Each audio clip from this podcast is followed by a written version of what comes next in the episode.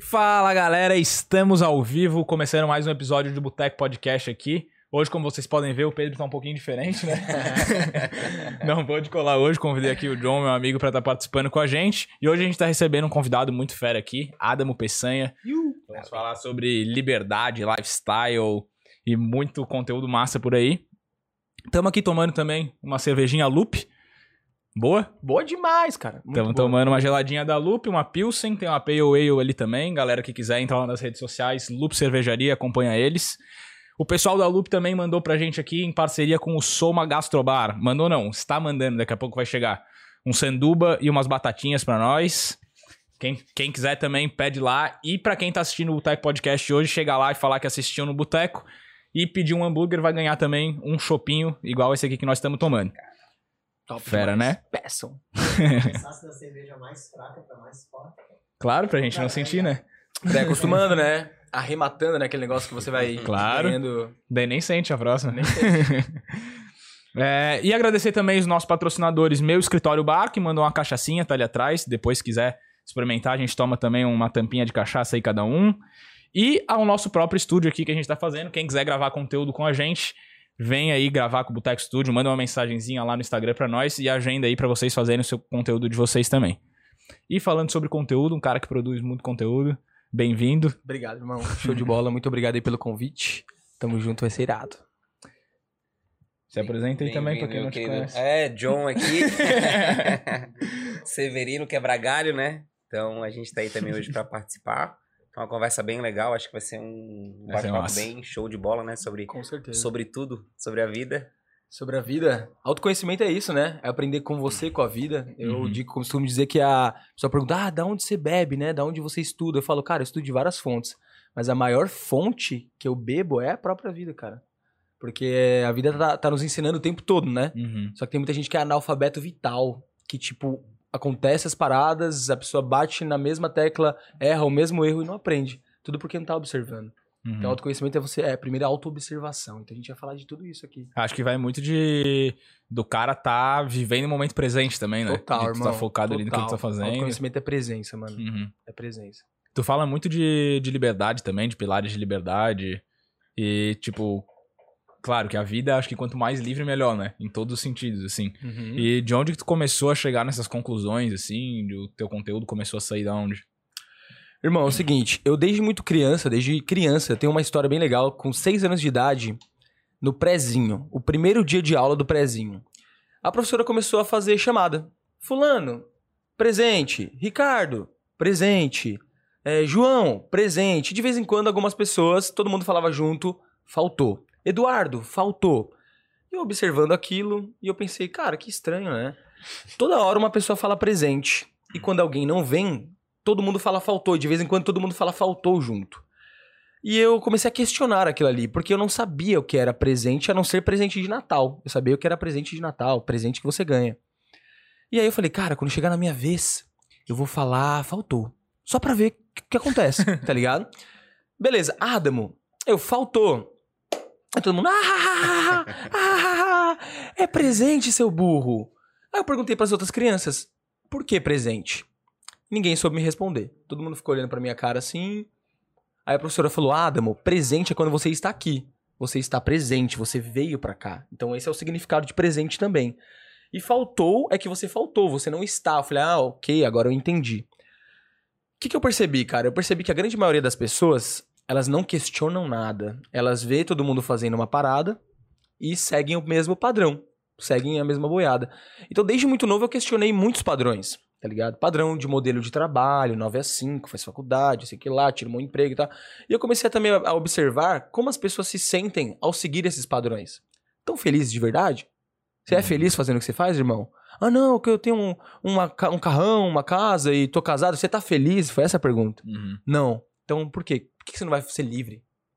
Então, a partir de observar a vida, observar os padrões das pessoas, eu comecei a ver que nem o padrão, cara, o script que o sistema nos apresentou não é um script livre. É um- Foi um script criado para manter as pessoas aprisionadas, que eu chamo, né? O pró- o próprio Pai Rico, Pai Pobre, no livro, chama de corrida dos ratos. Aham. Que é você ficar correndo atrás de uma ilusão o tempo todo.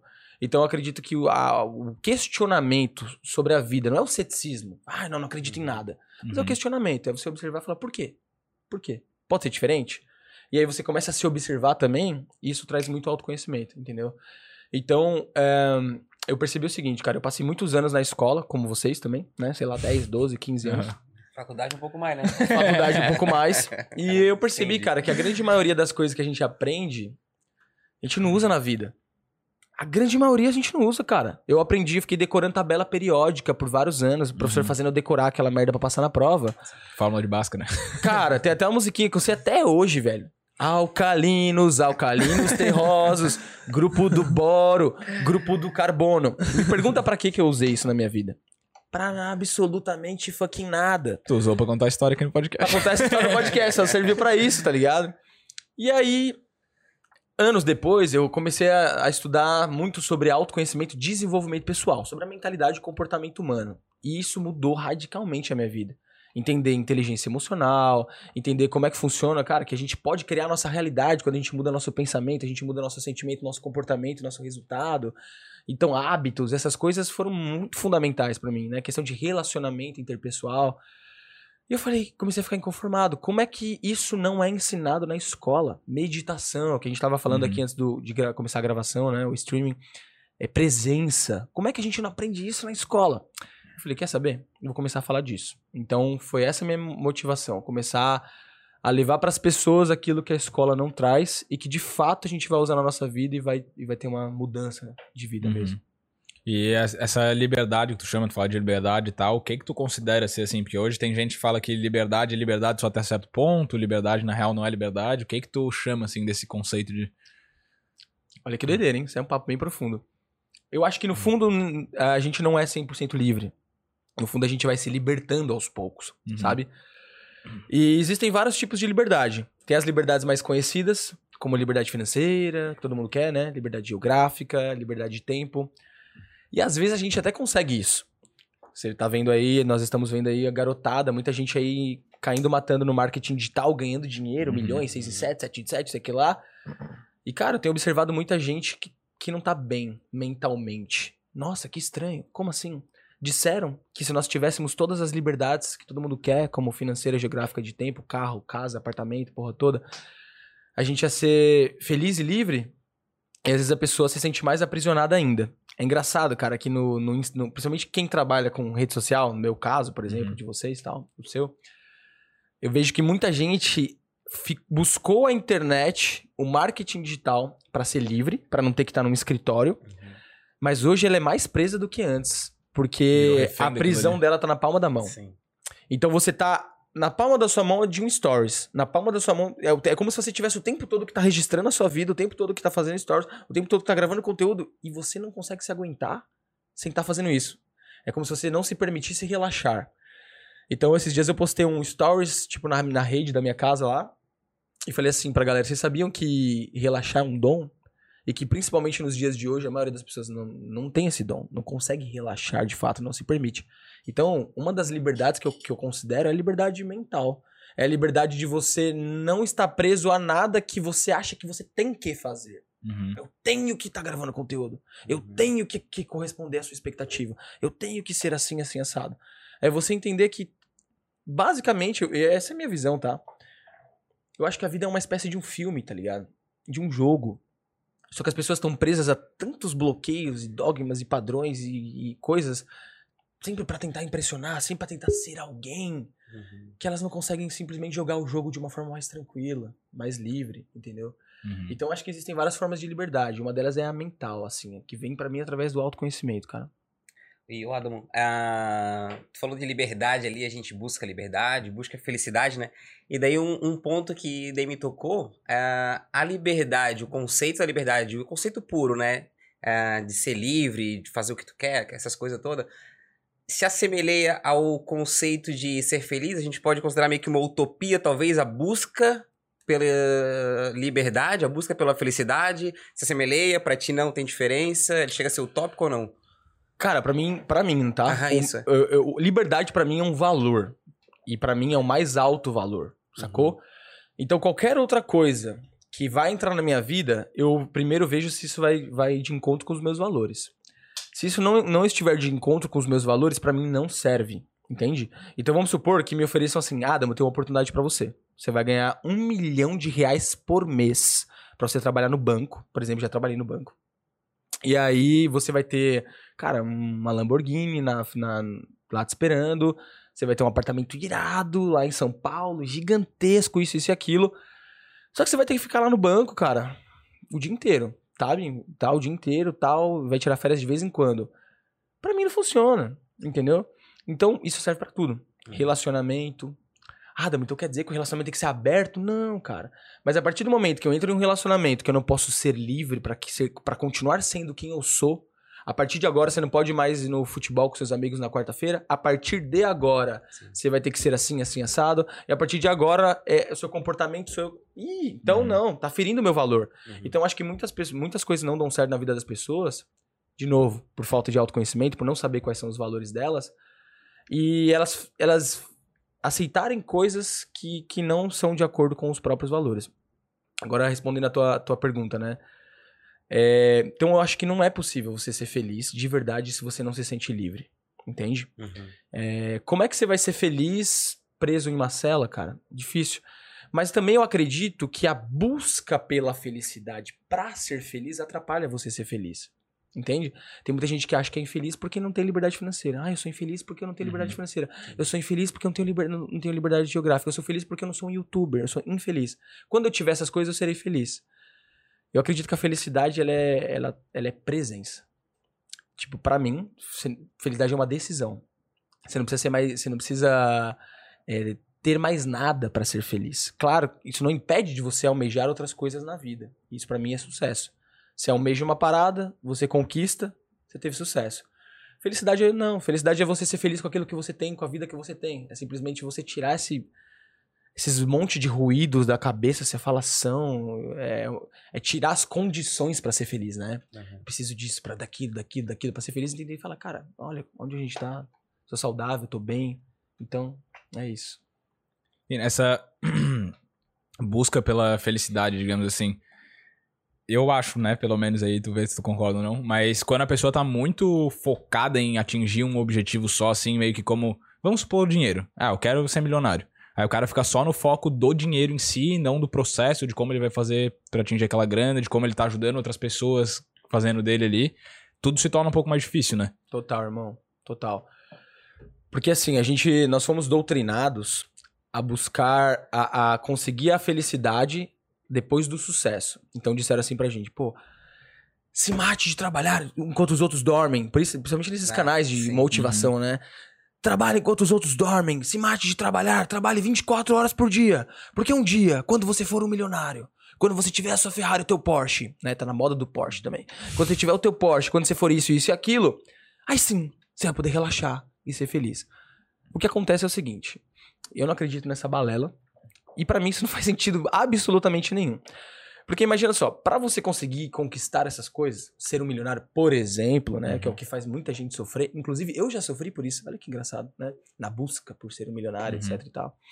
É, você precisa de energia, você precisa de motivação, você precisa de inspiração, de criatividade pra trabalhar e fazer acontecer durante um longo período de tempo, né, um, dois, três, quatro, cinco anos ou mais. Se você tá totalmente infeliz, irritado na busca pela coisa que Uhum. supostamente vai te fazer feliz, primeiro, as suas chances de conseguir a coisa diminuem radicalmente. Você não vai ter energia, você não vai ter criatividade, você não vai ter tesão pela vida, cara. Sem entusiasmo, sem energia, sem tesão, você não consegue nada, brother. Se com tudo isso já é difícil, imagina sem isso. Então, cara, é, na real é o contrário. Você não precisa é, ter sucesso para ser feliz, mas você precisa ser feliz para ter sucesso. Então é muito importante. Eu falei uma, uma época da minha vida, ainda falo bastante, sobre propósito. É uma palavra que ficou um pouco prostituída, propósito de vida e tal. Uhum. Mas pra mim nada mais é, cara, do que você buscar algo que faça sentido pra você. Que você não, não esteja lá só pelo resultado final. que aquilo não seja só um fim para um meio pra chegar a um fim. Acho que até o conceito de sucesso passa um pouco por isso, né? Tipo, o que é Exato. sucesso pra ti pode não ser sucesso pra mim. Tipo assim, que você faça algo significativo pra você. A propósito pra mim é o seguinte, algo que você tenha uma certa inclinação, uma certa paixão. Cara, isso aqui pra mim, ó. Pra mim eu tenho uma inclinação a ficar conversando tomando cerveja. Claro. Quem é que não gosta? Beleza, quem é que não gosta? Ah, meu propósito, galera. Buscar o propósito. Pode ser o seu também. Mas. Conversar sobre autoconhecimento, cara, foi sempre o que eu fiz. Tipo assim, você até perguntou, né? Como é que você começou nisso daqui? Hum. Cara, os- as a minha família, os meus amigos, eles me procuravam quando eles não estavam bem. Tipo, ah, Damo, pá, tomei o pé na bunda, tô zoado, não sei o que tá acontecendo, ô, minha empresa tá me sufocando, tô estressado. Cara, me dá uma luz. Me ligavam, iam na minha casa, queria ficar lá uma semana e eu adorava receber, adorava ouvir adorava ajudar. E quando eu via que, que as pessoas melhoravam, eu ficava muito preenchido. Só que eu tentei várias outras coisas. Fui fazer faculdade de engenharia ambiental, porque disseram pra mim que eu precisava de uma faculdade pra pra ser alguém na vida. Fui fazer isso, isso e aquilo. Ou seja, eu saí da minha essência, fui tentar um sucesso que todo mundo dizia pra mim que era sucesso, até depois perceber que aquilo fazia parte de quem eu era. Aquilo me trazia paixão. Eu falei, por que não trabalhar com isso? Foi aí que eu comecei a gravar vídeo pro canal. Porque eu falei, cara, eu já faço isso de graça. Por que, que eu não começo a trabalhar com isso? Então, pra mim, é, propósito é você fazer algo que você tem algum tipo de paixão, inclinação, fazer algo que é que, que as pessoas precisam, que o mundo precisa de alguma forma, e algo que dá dinheiro, algo que você possa se bancar. Pronto. Porque dessa forma, a vida fica mais interessante. Você já não acorda mais, pô, que saco ter que ir pro trabalho, Uhum. rezando pra que chegue a sexta-feira, pra que um dia você tenha dinheiro e seja feliz. Não, eu já tô feliz agora. Sim. Independentemente do resultado. E aí, o paradoxo. O resultado vem, mano. Resultado vem porque você tá feliz, cara. Eu acredito muito em vibração, energia, sabe? Não essa coisa do universo, ah, tá, também, né? Mas assim, a tua energia, a Sim. tua vibração. Tu tá bem contigo mesmo. Tu tá bem faz- contigo, cara. Eu venho pra cá, faço uma entrevista legal, eu gravo um vídeo legal, e eu ajudo as pessoas, e aí vai abrindo portas, oportunidades aparecem, você tá vibrando alto, entendeu? Então, é isso, assim. Quando você para de focar no resultado, você foca no processo, e você aprende a gostar do processo, o resultado vem. Isso se aplica também pra tudo. Academia, por exemplo. Eu demorei muito pra ter resultado que eu queria na academia, pra ter um shape legal, porque eu ficava pensando no resultado. Então eu ia treinar puto. Porra, aí, tá ligado? Nossa, já, já tô aqui um mês e, meu, Sim. essa barriga tá aqui ainda, e tô aqui há dois meses já me matando, eu tô com o mesmo shape, velho. Tá focado no, no resultado. Quando eu entendi, não, treinar, atividade física é um lifestyle. Eu vou aprender a gostar disso. Então, deixa eu encontrar alguma atividade física que, que eu possa curtir. Então eu passei a apreciar o processo de treinar. Entendeu? Presença, que é o que a gente tava conversando. Uhum. Aqui, ó. Em vez de ficar aqui, ó. Ai, que saco. Que horas são? Ah, é aqui, Acabar ó. ir embora, né? Curtir, Uhum. velho. Ver as veias saltando e. Ah! E cansar, e soltar, e respirar isso aí. Curtir, botar um som. Pá. E aí o que acontece? Você começa a curtir o seu treino diário. E aí o resultado vem. Entende? É doido. É que nem você ficar olhando assim, você bota o seu leite pra ferver. Aí você fala, nossa, não tá fervendo, velho. Que merda, não tá fervendo, não tá fervendo, não ferve. Aí você relaxa, vai fazer, vai fazer o xixi. Ferve na hora. É isso. Basicamente é isso. Sim. É que isso é o mesmo princípio da galera que quando brocha. Exatamente, cara. Não, não, não, não, não, sei, não, cara, não, Não sei, né? Não sei, né? Não sei, duvido. Você fala, não, não, agora não, brother, agora não, vamos, vai, vai, vai. Aí já era. Sou que manda, bota a toquinha e fala, valeu. A gente se vê. O... E esse, não, esse processo da academia, eu acho que pra quem pratica esporte ou a própria academia, musculação, ele pra vida ele se encaixa muito, né? É, eu tenho a mesma história assim que a tua, eu em relação à academia, né? eu odiava ir pra academia. Cara, era uma obrigação diária pra mim, ia pra academia, ia pra academia, não via resultado, não via resultado. Aprendi a gostar e, cara, daí tu esquece do resultado. Faz porque tu tá se sentindo bem, tu tá indo feliz, faz parte da tua rotina e o Uhum. resultado vai vindo. Então, quando tu vê a diferença, tu fala, pô, deu resultado. Mas porque faz parte do processo, né? Total. Então, pro teu, pro teu propósito ali, pro momento que tu tá hoje, a gente precisa muito desse autoconhecimento. E que eu acho que é uma coisa muito difícil que a gente não tem hoje, né? E aquilo que tu falou, não ensino na escola, ah, tá passando na nossa frente na vida e a gente não, não puxa aquilo dali, mas talvez seja a chave realmente pra gente conseguir chegar no propósito, o autoconhecimento. Mas por que é tão difícil? Olha que louco. O que eu vou falar é meio paradoxal. É... Quando a gente fica muito buscando por um propósito, a gente não acha um propósito. É igual a pessoa que fica o tempo todo buscando por um namorado. Ah, eu quero namorado, eu quero namorado, eu quero uma namorada, eu quero uma namorada. Porra, tô, tá foda ficar sozinho, meu Deus. Não vejo a hora de encontrar alguém que me faça feliz. Essa pessoa nunca encontra uma namorada ou um namorado. Por quê? Porque ela tá infeliz com a presença dela, com a vida dela, não tá curtindo a vida dela, achando que alguém vai fazer ela feliz. É o mesmo lance pro propósito. A pessoa tá achando que algum propósito vai melhorar a vida dela. O lance é o seguinte, cara, na minha opinião, tá? O propósito da vida é viver. 100%, cara. De forma presente, cada, cada detalhe. Quando você, você entende isso, você começa a acordar e viver cada momento. Fazer o teu café é um processo de viver. Tomar banho é um processo de viver. Tá conversando aqui, presente, é um processo. Tudo é a vida. E aí você começa a se conhecer nesse processo, porque você está presente. E aí, nesse processo, o seu pro propósito pessoal, que pode se transformar no seu trabalho, Uhum. ele fica claro. Entende? Agora, quando você tá buscando, fica nebuloso. Porque você começa a inventar um monte de coisa. O que, que pode ser? Será que pode ser aquilo? Será que pode ser isso? Pode ser aquilo? Então, é, eu acho que essas respostas do autoconhecimento, ela vem através da sutileza. Através de você estar curtindo a vida. Vou voltar ao exemplo do, do namorado, da namorada. Aham.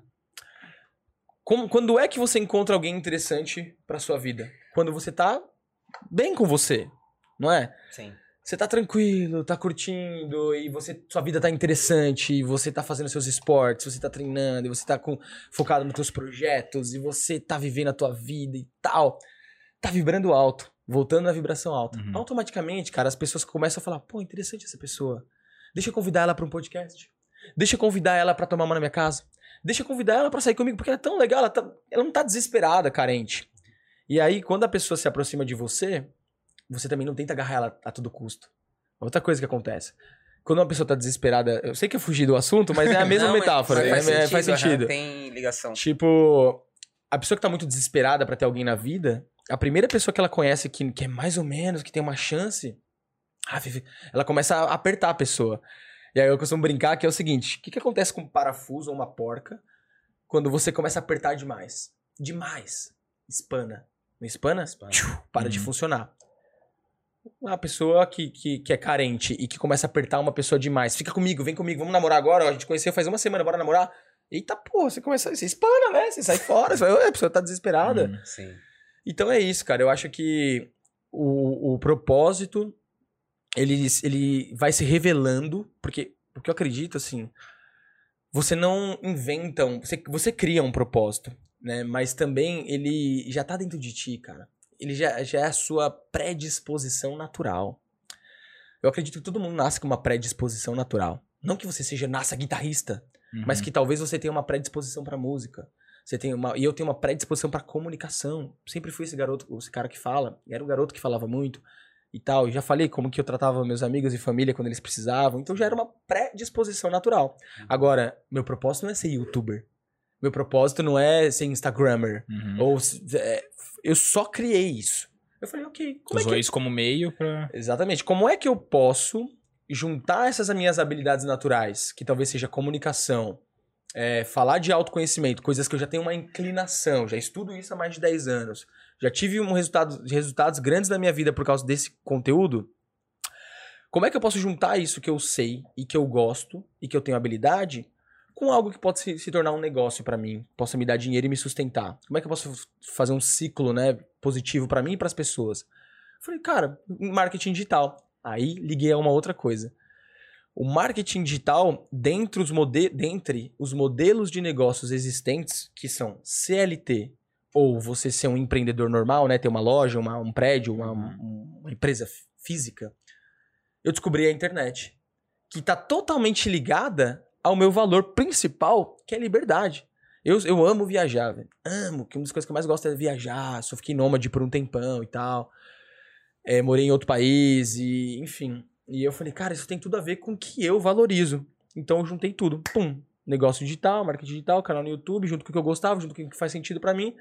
E eu falei, esse é meu propósito. Pronto. Então acho que propósito é isso. Você, você se conhecer. Só pra finalizar e responder essa pergunta, por que, que é tão difícil? Porque a gente é condicionado desde criança a ser outra pessoa que não seja nós mesmos. Então a gente fica tão irreconhecível para nós mesmos que depois fica difícil de descobrir quem somos. Por isso que é o nome, porque eles- por isso que falam, descobrir o propósito, tirar a coberta, descobrir, sacou? Uhum. Descobrir o quê? Descobrir quem é você, mano. Só isso. Porque quando você cresceu, falaram pra você, ó, você vai ser um bom engenheiro. Ah, você deve ser médico igual o pai. Tem que ser médico igual o pai. Senão, né? Você vai ser um médico igual o pai. Aí a criança tem que ser médico, tem que ser engenheiro. Porque do Uhum. 0 aos 7 anos a gente é uma esponja. Uhum. A gente não, não tem habilidade cognitiva, não consegue discernir, nem O decidir. que, que eu gosto, o que, que eu não O gosto. que, que eu gosto, o que, eu não gosto. Então, o pai fala pra você ser aquilo, o amigo fala pra você ser aquilo, a mãe fala pra você ser aquilo. E tem pais que ficam putos Sim. quando o filho não, não é o que ele quer que ele seja. E aí você fica confuso, fica condicionado. E aí você chega na escola, os amigos falam pra você ser outra coisa.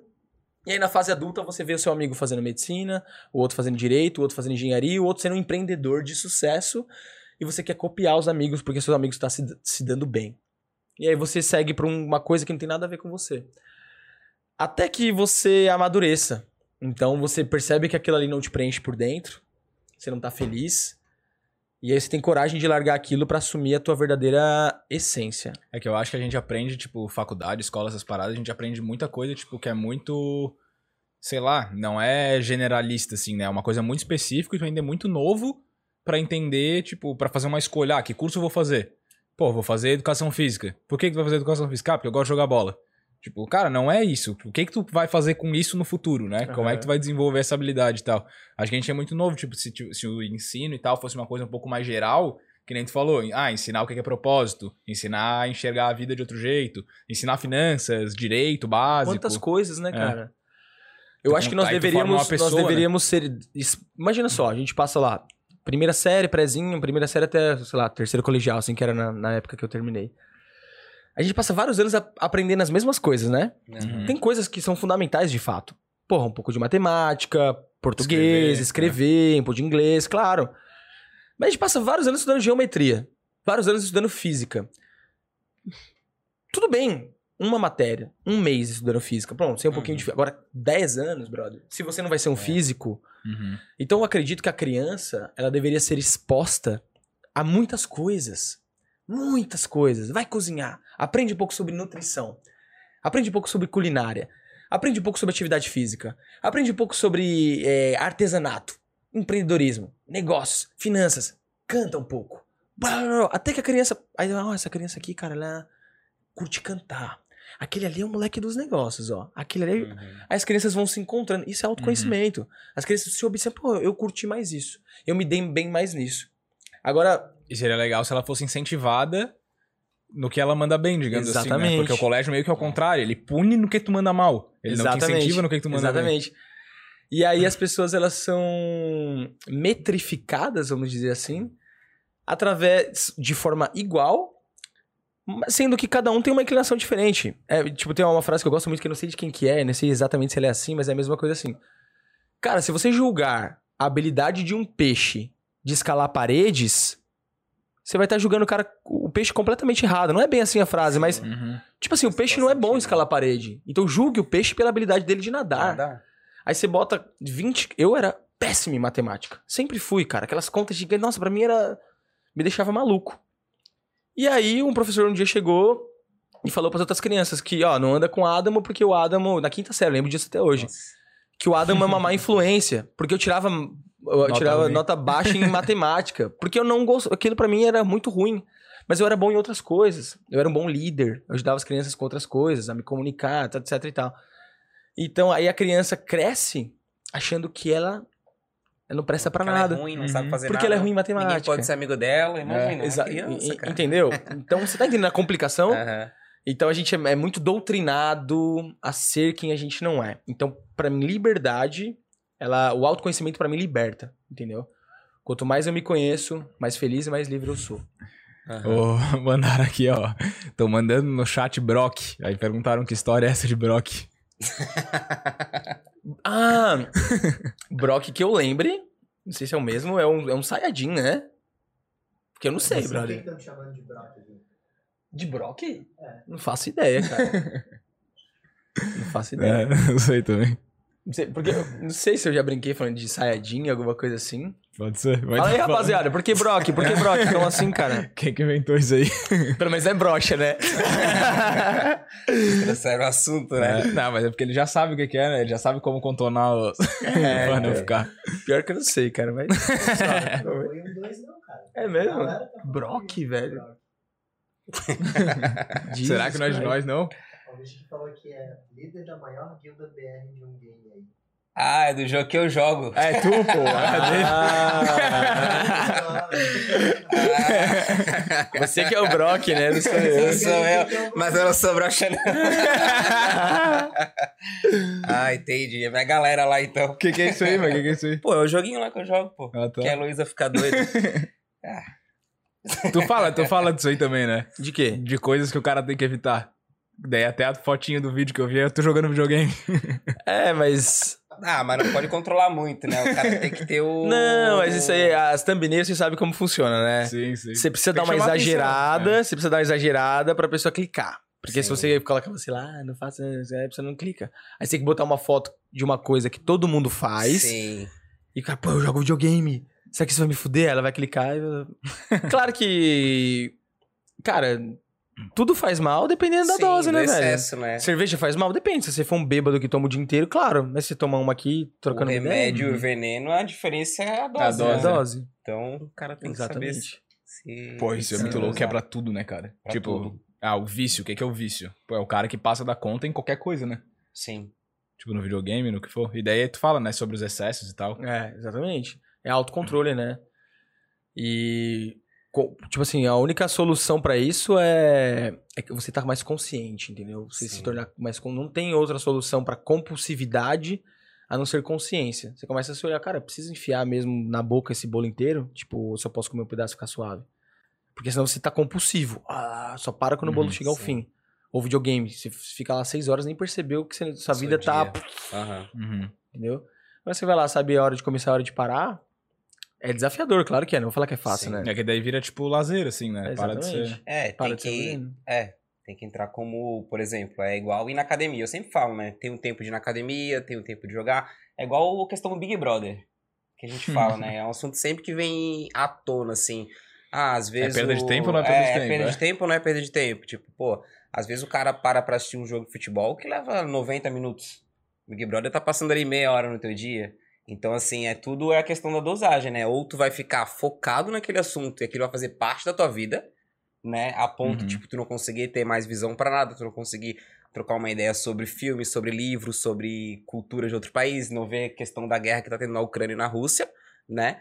Ou tu vai falar só daquilo o dia inteiro. Então, essa dosagem que tu tem, e daí é pra assunto que, vamos lá, fútil e assunto cotidiano, tipo, mais interessante, é a dosagem. Ficar o dia inteiro falando de Big Brother, uma coisa que não vai agregar, mas agrega pra uma conversa de baixo, tu vai chegar num rolê, por exemplo, tá com 30 pessoas, tá Ah, num o grupo fulano, melhor, aham. tá falando cinco, cara, tá todo mundo falando de Big Brother, tu vai ficar isolado daquele grupo por não tá falando de um assunto que, beleza, talvez seja fútil, sim, mas, cara, tu tá por fora de uma coisa que poderia ver uns 30 minutos, pode ser que tu não queira Sim. ver também, mas, tipo, não é aquilo que vai te fazer, cara, Ser uma o cara pessoa vê pior ou Big melhor, Brother, né? ele não entende nada da vida, ele não lê livro, ele não, não sabe fazer Uhum. nada, né? Então é a questão do jogo daí entra nisso também. É tu jogar e tu saber dosar o quanto vai ficar ali e quanto não vai ficar, né? Cara, uma das. Eu gosto muito do budismo, né? O budismo me trouxe muita Sim. liberdade. Eu não sou. Ah, uma a pessoa fala, você é budista? Tu não é, de, tu não é da religião, né? Cara, o budismo nem é uma religião, na real, né? É considerado como uma, é uma filosofia. Não, não, de boa. Desculpa. Não, é, é- é- Tipo assim, muita gente confunde, né? Tem gente que até Aham. chama de religião também. Eu Entendi. não considero, e, né, muitos budistas não consideram. Aham. É, é uma filosofia. E pra mim, cara, se assemelha muito à psicologia. A... É... Para mim é autoconhecimento puro. Porque o budismo, ele não fala pra você olhar pra fora. Ah, alguém vai te castigar, alguém diz que é certo, alguém diz que é errado. Ele faz você olhar pra dentro e falar, cara, é tudo autorresponsabilidade. Tudo acontece na sua mente. E uma das maiores lições que eu aprendi com o budismo é o caminho do meio. Então, fala- sobre isso que a gente tava falando, né? Aham. Ele fala assim, cara, é, você não precisa ser 8, nem 80. Você pode ir no 44 ali. Tem um exemplo que eu gosto de usar muito, que é o exemplo do Carpe Diem e do Workaholic, né? Então nós estamos numa época, cara, da- do, marketing digital, principalmente, que as pessoas defendem muito o work hard. Eu também defendo. Mas a- as pessoas ficaram tão bitoladas que nós estamos na fase do burnout. Uhum. Sim. O que, que, é, que, que é burnout? É você fritar teu cérebro de tanto trabalhar porque você não consegue relaxar, brother. Que doido, velho. Louco, né? Porra, onde você quer chegar com isso, cara? 80. Sim. Work. É, eu sou work hard, eu sou workaholic. Eu, meia-noite, aham. olha quantos carros eu tenho, olha como eu sou ricão. E Sim. tá, você tá feliz, mano. Você tá estressado, você tá velho. Sim. Isso, e. e- Oi, claramente tu vê assim, ó, se tu pegar uma pessoa que começa a entrar nessas vibes assim, tu vê o cara envelhecer fisicamente, né? É Fisicamente, bizarro. brother. Irmão, não tem separação corpo e mente. Corpo Uhum. e mente, é corpo-mente. Corpo-mente. É tudo a mesma coisa, brother. Então, tem gente que, que, que tá com 40 anos jovem, tem gente que tá com 20 Uhum. velho pra caramba. Então é mente. é- Sabe o que mais envelhece uma pessoa? Estresse. Estresse, mano. Então o cara tem burnout, sacou? Então esse é o 80, é o cara que não simplesmente se permite tomar uma de boa e falar sobre Big Brother. Sim. E falar merda. É, exato. Que é importante, cara. Tão Uhum. importante quanto falar de coisas, de coisas É hora de relaxar, né? intelectuais. E, e tem, o, tem o 8 também, que é o Carpe Diem total, que também existe. Que é o famoso vagabundo, tá ligado? é o cara... Cara, eu, eu morei um tempo na Austrália e lá tinha muito argentino que era assim. Tipo, mano, os caras iam pra lá, como é um lugar bonito pra caramba tal. Brasileiro que era assim também, né? Enfim. É, e os caras os caras estavam lá e só queria saber de fumar maconha o dia inteiro e, e não trabalhava, e não fazia nada, e não pensava no futuro. Quando eu tava lendo ou gravando um vídeo, os caras olhavam meio torto e falavam: Os caras aí gravando vídeo, lendo e tal. E eu falava de boa, velho, cada um na, na tua, né? Eu tô aqui Sim. pagando preço pra eu construir o meu futuro, pra eu ter a vida que eu quero. E cada um vai colher o resultado daquilo que faz. E à noite também eu me permitia ir curtir, tomar uma com os caras e tá ali. Mas Uhum. assim, balanceando Sim. Tem que plantar pra colher, né? colher, plan- plantar pra colher. Então, na real, quando eu fui pra Austrália, eu fui pra tirar dois anos sabáticos. Porque eu tinha trabalhado pra caramba aqui e tal, eu tava- eu tava cansado. eu Falei, cara, vendi uma empresa que eu tinha. Falei, ah, vou virar vagabundo. Vou ser carpe diem total na Austrália por dois anos. Não consegui, porque eu sou muito ativo, velho. Eu sou muito... Preciso estar criando coisas, preciso estar criando... é, não consigo simplesmente acordar e não fazer porra nenhuma, assim. Só, não sei, alguma coisa me chamada. Vai lá, você tem uma missão, cara. Vai lá é, fazer tua parte, né? Aham. Então eu, eu, eu não consegui, criei meu canal no YouTube, paguei meu preço lá, voltei pro Brasil com quase 200 mil inscritos no canal, já com evento, já com alu- milhares de alunos e, enfim, muita coisa aconteceu. Porque eu, eu resolvi ir no caminho do meio. Mas eu curti muito, viajei pra caramba, aproveitei pra cacete. Mas não fiquei 100% no 8, no Aham. Carpe Diem. Então acho que hoje nós estamos divididos no mundo de opostos. Polariza- Polarizado. Então é o- a galera, o ripão, que fala, "Ah, não, foda-se o capitalismo, no- assim, cara, endemoniza o capitalismo com o iPhone na mão, Uhum. endemoniza o capitalismo, mas come batatinha e frequenta hamburgueria, não consigo entender, né? Mas beleza. Ele usufrui das coisas do capitalismo, mas ele fala que é uma coisa ruim. Claro que o capitalismo predatório tá acabando com o planeta mesmo. Mas tem o cara também que, que endemoniza o cara que relaxa, o cara que curte a, a vida, porque ele acha que todo mundo tem que estar trabalhando o tempo todo. Então eu acredito que no, em todo extremo existe sofrimento, tá ligado? Uhum. Um tem burnout e o outro passa por escassez, dificuldades. Uhum. Porque nós estamos no mundo Uhum. capitalista e querendo ou não, a gente precisa de dinheiro pra Sim, viver, sim. né? Pra ir no hospital, pra comer, pra se Total, alimentar, etc total. e tal. Então, isso, cara, é muito doido. Porque o caminho do meio se aplica a tudo, cara. Tudo. Se você começar a botar isso na sua vida e começar a falar, cara, eu tô muito extremo.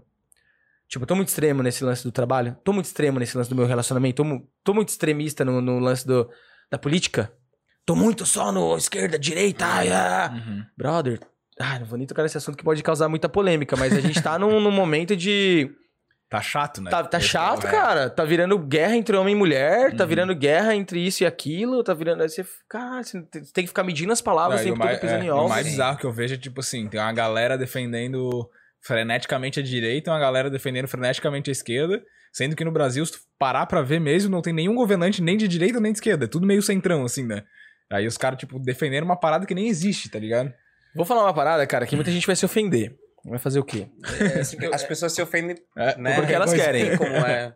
Não tá com nós a ofensa, Eu né? acho Tá que todo outro, né? extremismo é burro. Todo extremismo é burro. E a maioria das pessoas que são extremistas não entendem de fato o que elas estão defendendo.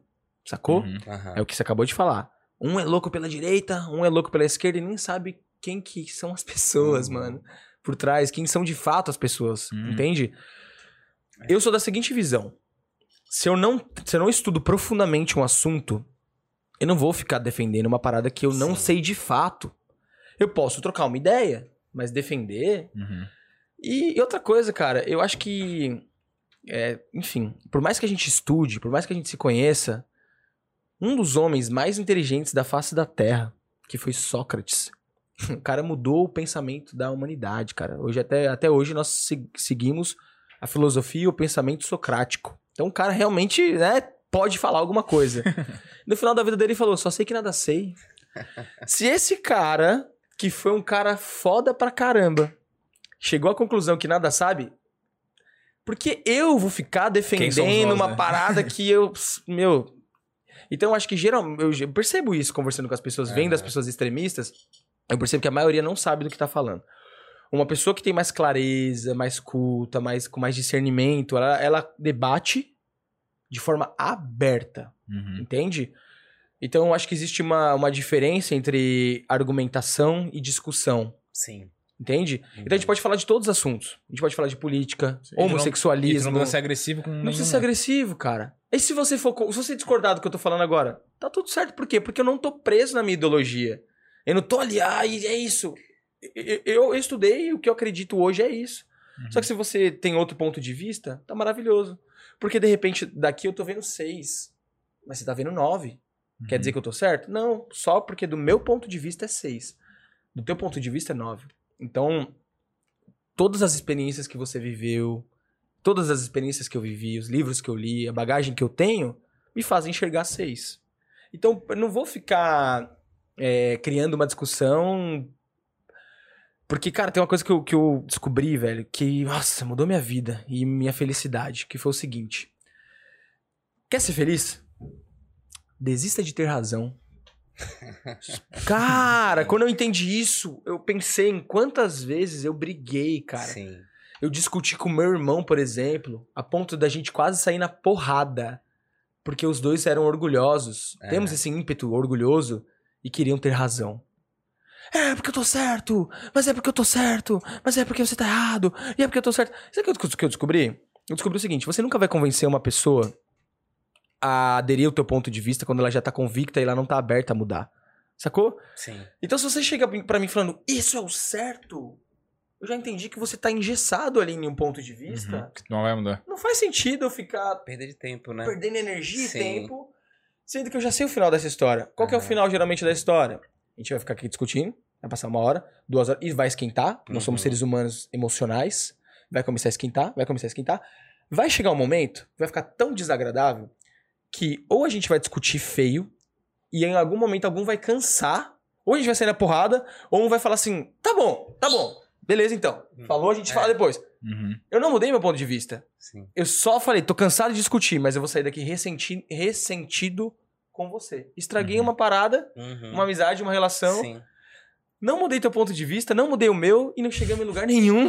Sim. Então é. Rolou, rolou ressentimento, vai rolar um ressentimento É. ali, palavras ditas que não precisavam, Uhum. né? Cara, quando alguém vem falar pra mim assim, ó, chega assim, ó, pô, ah, tu fez isso, né? Ah, tu, tu acha isso, né? Eu falo, bom, se tu já tá afirmando, então a gente não precisa nem mais discutir mais nada. Tipo, cara, já tá falando uma coisa sobre mim, né? Tu não tá me perguntando, tu já tá afirmando, então beleza, teu ponto de vista já tá Já afirmando. tá construído, né? Tua resposta tu não vai ter de mim, porque tu já tem de ti. Então eu não dou resposta. Então Exatamente. assim, ó, beleza, fica com isso aí pra ti. Vida que segue. Qual que é o próximo assunto? O que a gente vai fazer agora? Porque, cara, não adianta. Tu debate, debate, debate. E se a pessoa ela já tá convicta que aquilo é uma verdade, cara, não... Não, abre, não, é. não dá o braço torcer. Ou Né? me pergunta... Quando a pessoa vem me perguntando, e eu sei, aquela pessoa tá atrás de uma resposta, quer saber realmente de mim o que que aconteceu, o que que é. Agora, se a pessoa já vem afirmando pra mim, tipo, pá, é isso? Então tá, então é isso, beleza, vida que segue. Sabe? Não Uhum. fico. Hoje eu, te- eu tento fazer isso, né? Por muitas vezes também batia, batia. Eu sou uma pessoa muito cabeça dura. Então batia, batia. Cara, hoje eu falo, eu tenho brigas que eu escolho travar. Não. Uhum. Batalhas que eu é, escolho lutar, batalhas né? que eu escolho travar. Não, não entro mais em todas, cara. Ó, paro, penso. Tá, então. Não tá vale a pena, que? É É porque, o, tipo assim, o, o desistir de ter razão Tem muita gente que confunde, que acha que é você não ter ponto de vista. Uhum. Uhum. Não, você pode expor teu ponto de vista. Por exemplo, vamos supor que você é vegano, tá ligado? Aí você quer expor teu ponto de vista do porquê ser vegano mudou tua vida e é bom. Eu não sou, eu como carne. Então, eu posso es- es- é, expressar meu ponto de vista de que comer carne é bom, por exemplo. Você expressa o seu de que ser vegano é bom. E, e tá tudo bem. Sim. Esse é meu ponto de vista, esse é teu ponto de vista. Você, você fala por A mais B, por que, que, é, por que, que faz sentido. Eu falo por A mais B, por que, que faz sentido. E o mais legal, velho, eu acho que pessoas interessantes, inteligentes, são curiosas e não são fixas em seus pontos de vista. Uhum. Cara, se você chega. Eu mudo de ideia tranquilamente, cara. Porque eu penso. Tem muita gente que não muda de ideia porque ela acha que ela tem que ser fixa naquele ponto Sim. de. Porque eu já estudei isso. Pô, eu estudei isso por 10 anos. Quem é você pra me falar alguma coisa? Mas isso tudo pode estar errado, né? Eu posso estar errado, cara. Então se eu chegar aqui, você vai falar, mano, o veganismo é melhor por causa disso. Eu falo, beleza, irmão, me fala aí, me explica o que, que acontece no corpo. E se você me provar por A mais B que, que é isso, eu falo, pode crer. Fez Sim. total sentido pra mim. Por razões lógicas. Aham. E acho que mesmo quando o cara discorda, é interessante tu tentar observar quais daqueles pontos ali podem te Isso, agregar. aham. Né? Tipo, ah, o cara falou um monte de coisa, tu não concorda com 90%, mas aquele 10% que tu concorda, é legal refletir sobre, pelo menos, né?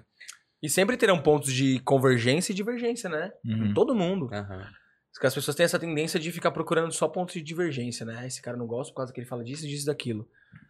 Então, vai ter vários caras que eu sigo que eu não gosto de várias coisas, que eu não, é que eu não sigo, né? A mesma filosofia, a mesma ideologia, mas que tem várias coisas que eu aprendo muito com eles. Então, por que, que eu vou deixar de seguir o cara só porque tem coisas que não, Sim. que divergem daquilo que. Sacou? Então. Inclusive, vai muita de encontro ao assunto que tu tem sobre pessoas interessantes, né? Que pessoas interessantes interessam. Cara, não é tão mais gostoso tu conversar com alguém quando essa pessoa tá disposta a ouvir do que tu chegar. Imagina, eu vou chegar pra ti e eu falar aqui agora.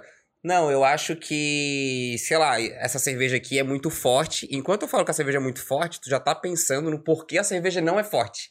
Então tu já nem tá mais escutando o que eu tô falando, já tá pensando numa resposta Pra quando eu terminar de falar, ou talvez nem isso, tu já vai chegar e pum, me rebater com, com algum assunto discordando de mim. Cara, isso torna a pessoa não tão interessante pra aquela conversa, pra debater ou pra chamar pra um próximo. Pô, não, próximo falar, pô, eu não chamo mais o, o Adamo, não. Pô, tava falando aqui com ele da cerveja que o bichinho deixou eu terminar de falar. Torna a pessoa menos interessante, não torna? Total, irmão, total. Uma pergunta que eu recebo sempre é como ser mais interessante? Como, como fazer as pessoas gostarem de mim? E, cara, e a pessoa pergunta também como ter assunto. E, e eu vou falar, falar, falar, galera, vocês não precisam de um curso pra isso, não, cara. Vocês não precisam. É só fazer perguntas. É só ser interessado. É simples assim, cara. Seja genuinamente interessado pelo outro. Quando você é genuinamente interessado pela vida do outro, pela história do outro, vai ser é assunto infinito. Aham. Porque aí você fala assim, cara, eu tomei essa cerveja e gosto muito dela. Falou, "Ô, aonde que você tomou? Ali naquele bar. E por que, que você gosta muito? Porque uma vez eu tomei na Alemanha, cara, e na Alemanha... Ah, é? Como é que foi a viagem pra Alemanha? Tem, vai embora. Follow-up question. É, é perguntas que geram outras perguntas, que geram outras perguntas e que você mais vai mais profundo. E é natural. Eu não preciso chegar aqui, que nem eu vim pra cá, eu não pensei no que eu ia falar. Ah, você vai falar do quê? Tem um roteiro? Não tem. Uhum. Mas a gente vai perguntar, e vou perguntar, e vai perguntar, e vai extrair cada vez mais respostas É, de a mais gente, quando tá perguntas. pensando pra entrevistar a pessoa, a gente tenta buscar mais ou menos nessa linha também, tipo, de questionar o cara, ou a, a mulher, quem seja que vier, só que sem vir com roteirinho programado, assim. Tipo, a gente, a gente olhou teu conteúdo antes de vir trocar uma ideia contigo. Mas pra te perguntar as coisas, né? Pra te Claro. questionar. Não pra, tipo, ah, não, Ô, eu vou como é vir que- pra como é bater que- no cara. É, É, perguntar sobre, sei lá, disfunção erétil. Falo, não, brother, não é minha, não é minha área. É broxar, é disfunção. Ih, mano, os caras entram Alguma coisa tá acontecendo aí. Ai, ai. Mas o pessoal então te procura bastante, assim? O que que, o que, que mais de curioso, assim, chegou pra ti no, no Instagram ali? Aconteceu uma coisa, chegou assim, ó. Caraca! Cara, é muito doido, porque eu falo de muitas coisas, né? Eu não sou um cara muito nichado. Então dizem, ah, na internet você tem que ser um cara super nichado. Então você tem que falar de. Sei lá, você fala de sexualidade, só fala de sexualidade. Claro que você pode dar muito mais resultado financeiramente falando e tá tudo bem. Mas como eu falo de autoconhecimento, eu tenho que falar da vida, né? Sim. Então, autoconhecimento está relacionado a muita coisa: relacionamento, comunicação interna, comunicação externa, propósito de vida, fazer o que você ama, seguir o caminho do teu coração. Então, já gravei vídeo de tanta coisa, cara, que eu recebo cada mensagem de cada história e cada transformação Mas já chegou umas histórias bem bizarras, assim, velho, de gente que ia se suicidar e não se suicidou por causa de um vídeo que assistiu meu, tá ligado? Que ela mudou a, a percepção dela, mudou a vida dela. Ontem eu recebi uma mensagem que eu fiquei até emocionado, assim, eu postei no Stories. Cara, meu, vou falar, né? Vou falar. Tomara que você esteja me assistindo. Gordão, assim. Gordo, sabe aqueles gordão mesmo que você fala, meu, o cara é muito gordo. E ele falou assim, brother, é, tô mandando esse videozinho assim pra você agora, porque eu assisti um, eu fiz seu curso, e aí comecei a, a tomar cuidado de mim, cuidar de mim, fazer atividade física, e percebi que isso era importante, cuidar de mim em primeiro lugar, porque eu falo muito para as pessoas disso. Eu falo, galera, vocês querem relacionamento, vocês querem dinheiro, vocês querem sucesso, carrão, não sei o que lá, vocês têm que entender que por trás de todas essas coisas, tem alguém criando essas coisas. Existe algo criando essas coisas. Esse algo é você. Se você não tá bem fisicamente, cara, você tá super gordão. Você aceita isso. Você acha que a tua autoestima vai estar boa? Você acha que você vai estar bem nos relacionamentos com as mulheres? Não vai. Uhum. Você pode até conseguir ficar com alguém, mas na hora de tirar a camisa você não vai estar se sentindo. Fisicamente, na hora de dar uma corrida, de fazer uma trilha, você acha que você vai estar bem? Não vai, cara. Já vi muita gente passando uns perrengues na hora de fazer uma trilha básica com a gente aqui em Florianópolis. E eu cheguei no cara e falei, irmão, vamos resolver essa parada? Resolve isso aí. Tira um pouco o foco das coisas que você quer ter, da namorada que você quer ter, do dinheiro e do carrão que você quer ter. Vamos resolver o ser. Corpo, mente espírito. Corpo, mente espírito, velho. Não é religião nem nada. Pode ser que você encontre a tua espiritualidade na tua religião, maravilha. Mas se essas coisas pra mim estiverem desbalanceadas, o resto não vai fluir bem. Então eu recebi esse videozinho desse cara que emagreceu 20 quilos, Nossa. montou o próprio negócio dele, mudou de vida completamente. Então, recebo muitas coisas di- di- diversas, Massa. assim, porque eu mesmo crio vídeos de, de várias coisas Uhum. que. Porque eu acho que uma coisa leva a outra, entende? Então, quando você melhora tua, teu físico, por exemplo, você melhora teu relacionamento, você melhora tua mente, você melhora teu espírito. Ou, quando você melhora teu espírito, você melhora teu corpo, você melhora teu negócio. Você melhora teu negócio, você melhora tua mente. Porque um cara que tá quebrado também. tu- Pô, eu vejo que muita gente me procura Dorme pra pensando pergun- em boleto. É. Tem muita gente que me procura perguntando de propósito. Adamo, eu tô aqui quebrado, fudido, sem grana pra nada. E eu quero. Preciso achar meu propósito. Eu falei, irmão, sabe qual que é o teu propósito agora? Sair da merda. Vai trabalhar, irmão. Vai vender qualquer coisa. Teu propósito agora é comprar um pão, velho. Teu propósito agora é trazer dinheiro pra tua família. Porque enquanto você dorme e acorda e dorme pensando no, em como pagar o aluguel, como é que você vai pensar em questões maiores como propósito de vida? Resolve primeiro as coisas que estão difíceis, que, que, sabe, que não dá pra viver desse jeito Aham. mais. Aí você começa a pensar em questões mais profundas É. como essa. É que nem quando a gente fala de finanças. Primeiro paga tuas dívidas, depois tu pensa em investimento. Mais ou menos a mesma. Exatamente. Necessidade básica, né? Aham. É a piramidinha de Maslow, se não me Pirâmide de engano. É. Aham. Começa ali embaixo, necessidade básica, tal, e vai E subindo. vai evoluindo. é. Vai evoluindo. E é passo a passo. E a parada que tu falou do corpo é um negócio muito doido. Que ele é um. É, não é só essa questão do ah, parece que se a pessoa tá bem com o corpo, ela tá bem com a mente, tá bem com o espírito e as coisas andam. É, a gente conversou com os neurocientistas aí, eles falaram que é um negócio físico mesmo. Que, tipo, quando tu faz exercício, tem uma parte do cérebro que libera um hormônio que não me lembro qual que era agora, que não é minha. Neurotransmissor, endorfina. É, pode ser. E daí libera o tal do hormônio lá e que, tipo, isso te faz ficar mais produtivo, te faz ficar, tipo, mais feliz, várias paradas, assim. Então, o cara que tira essa parte do cuidado físico da vida, ele perde, tipo, fisicamente, neuro, neurologicamente, ele... Financeiramente. É, ele perde, mas ele perde, tipo, é um fato, assim, não é que, ah, não, o cara que não cuida do físico Não é pode ter, é, né? tipo, pode ter muito dinheiro, pode ter tudo que for, mas, tipo, interfere diretamente em tudo, assim. Tem muita gente que me pro- procura também sobre procrastinação, sobre falta de disciplina, tá ligado? Pô, eu não consigo fazer as coisas acontecerem.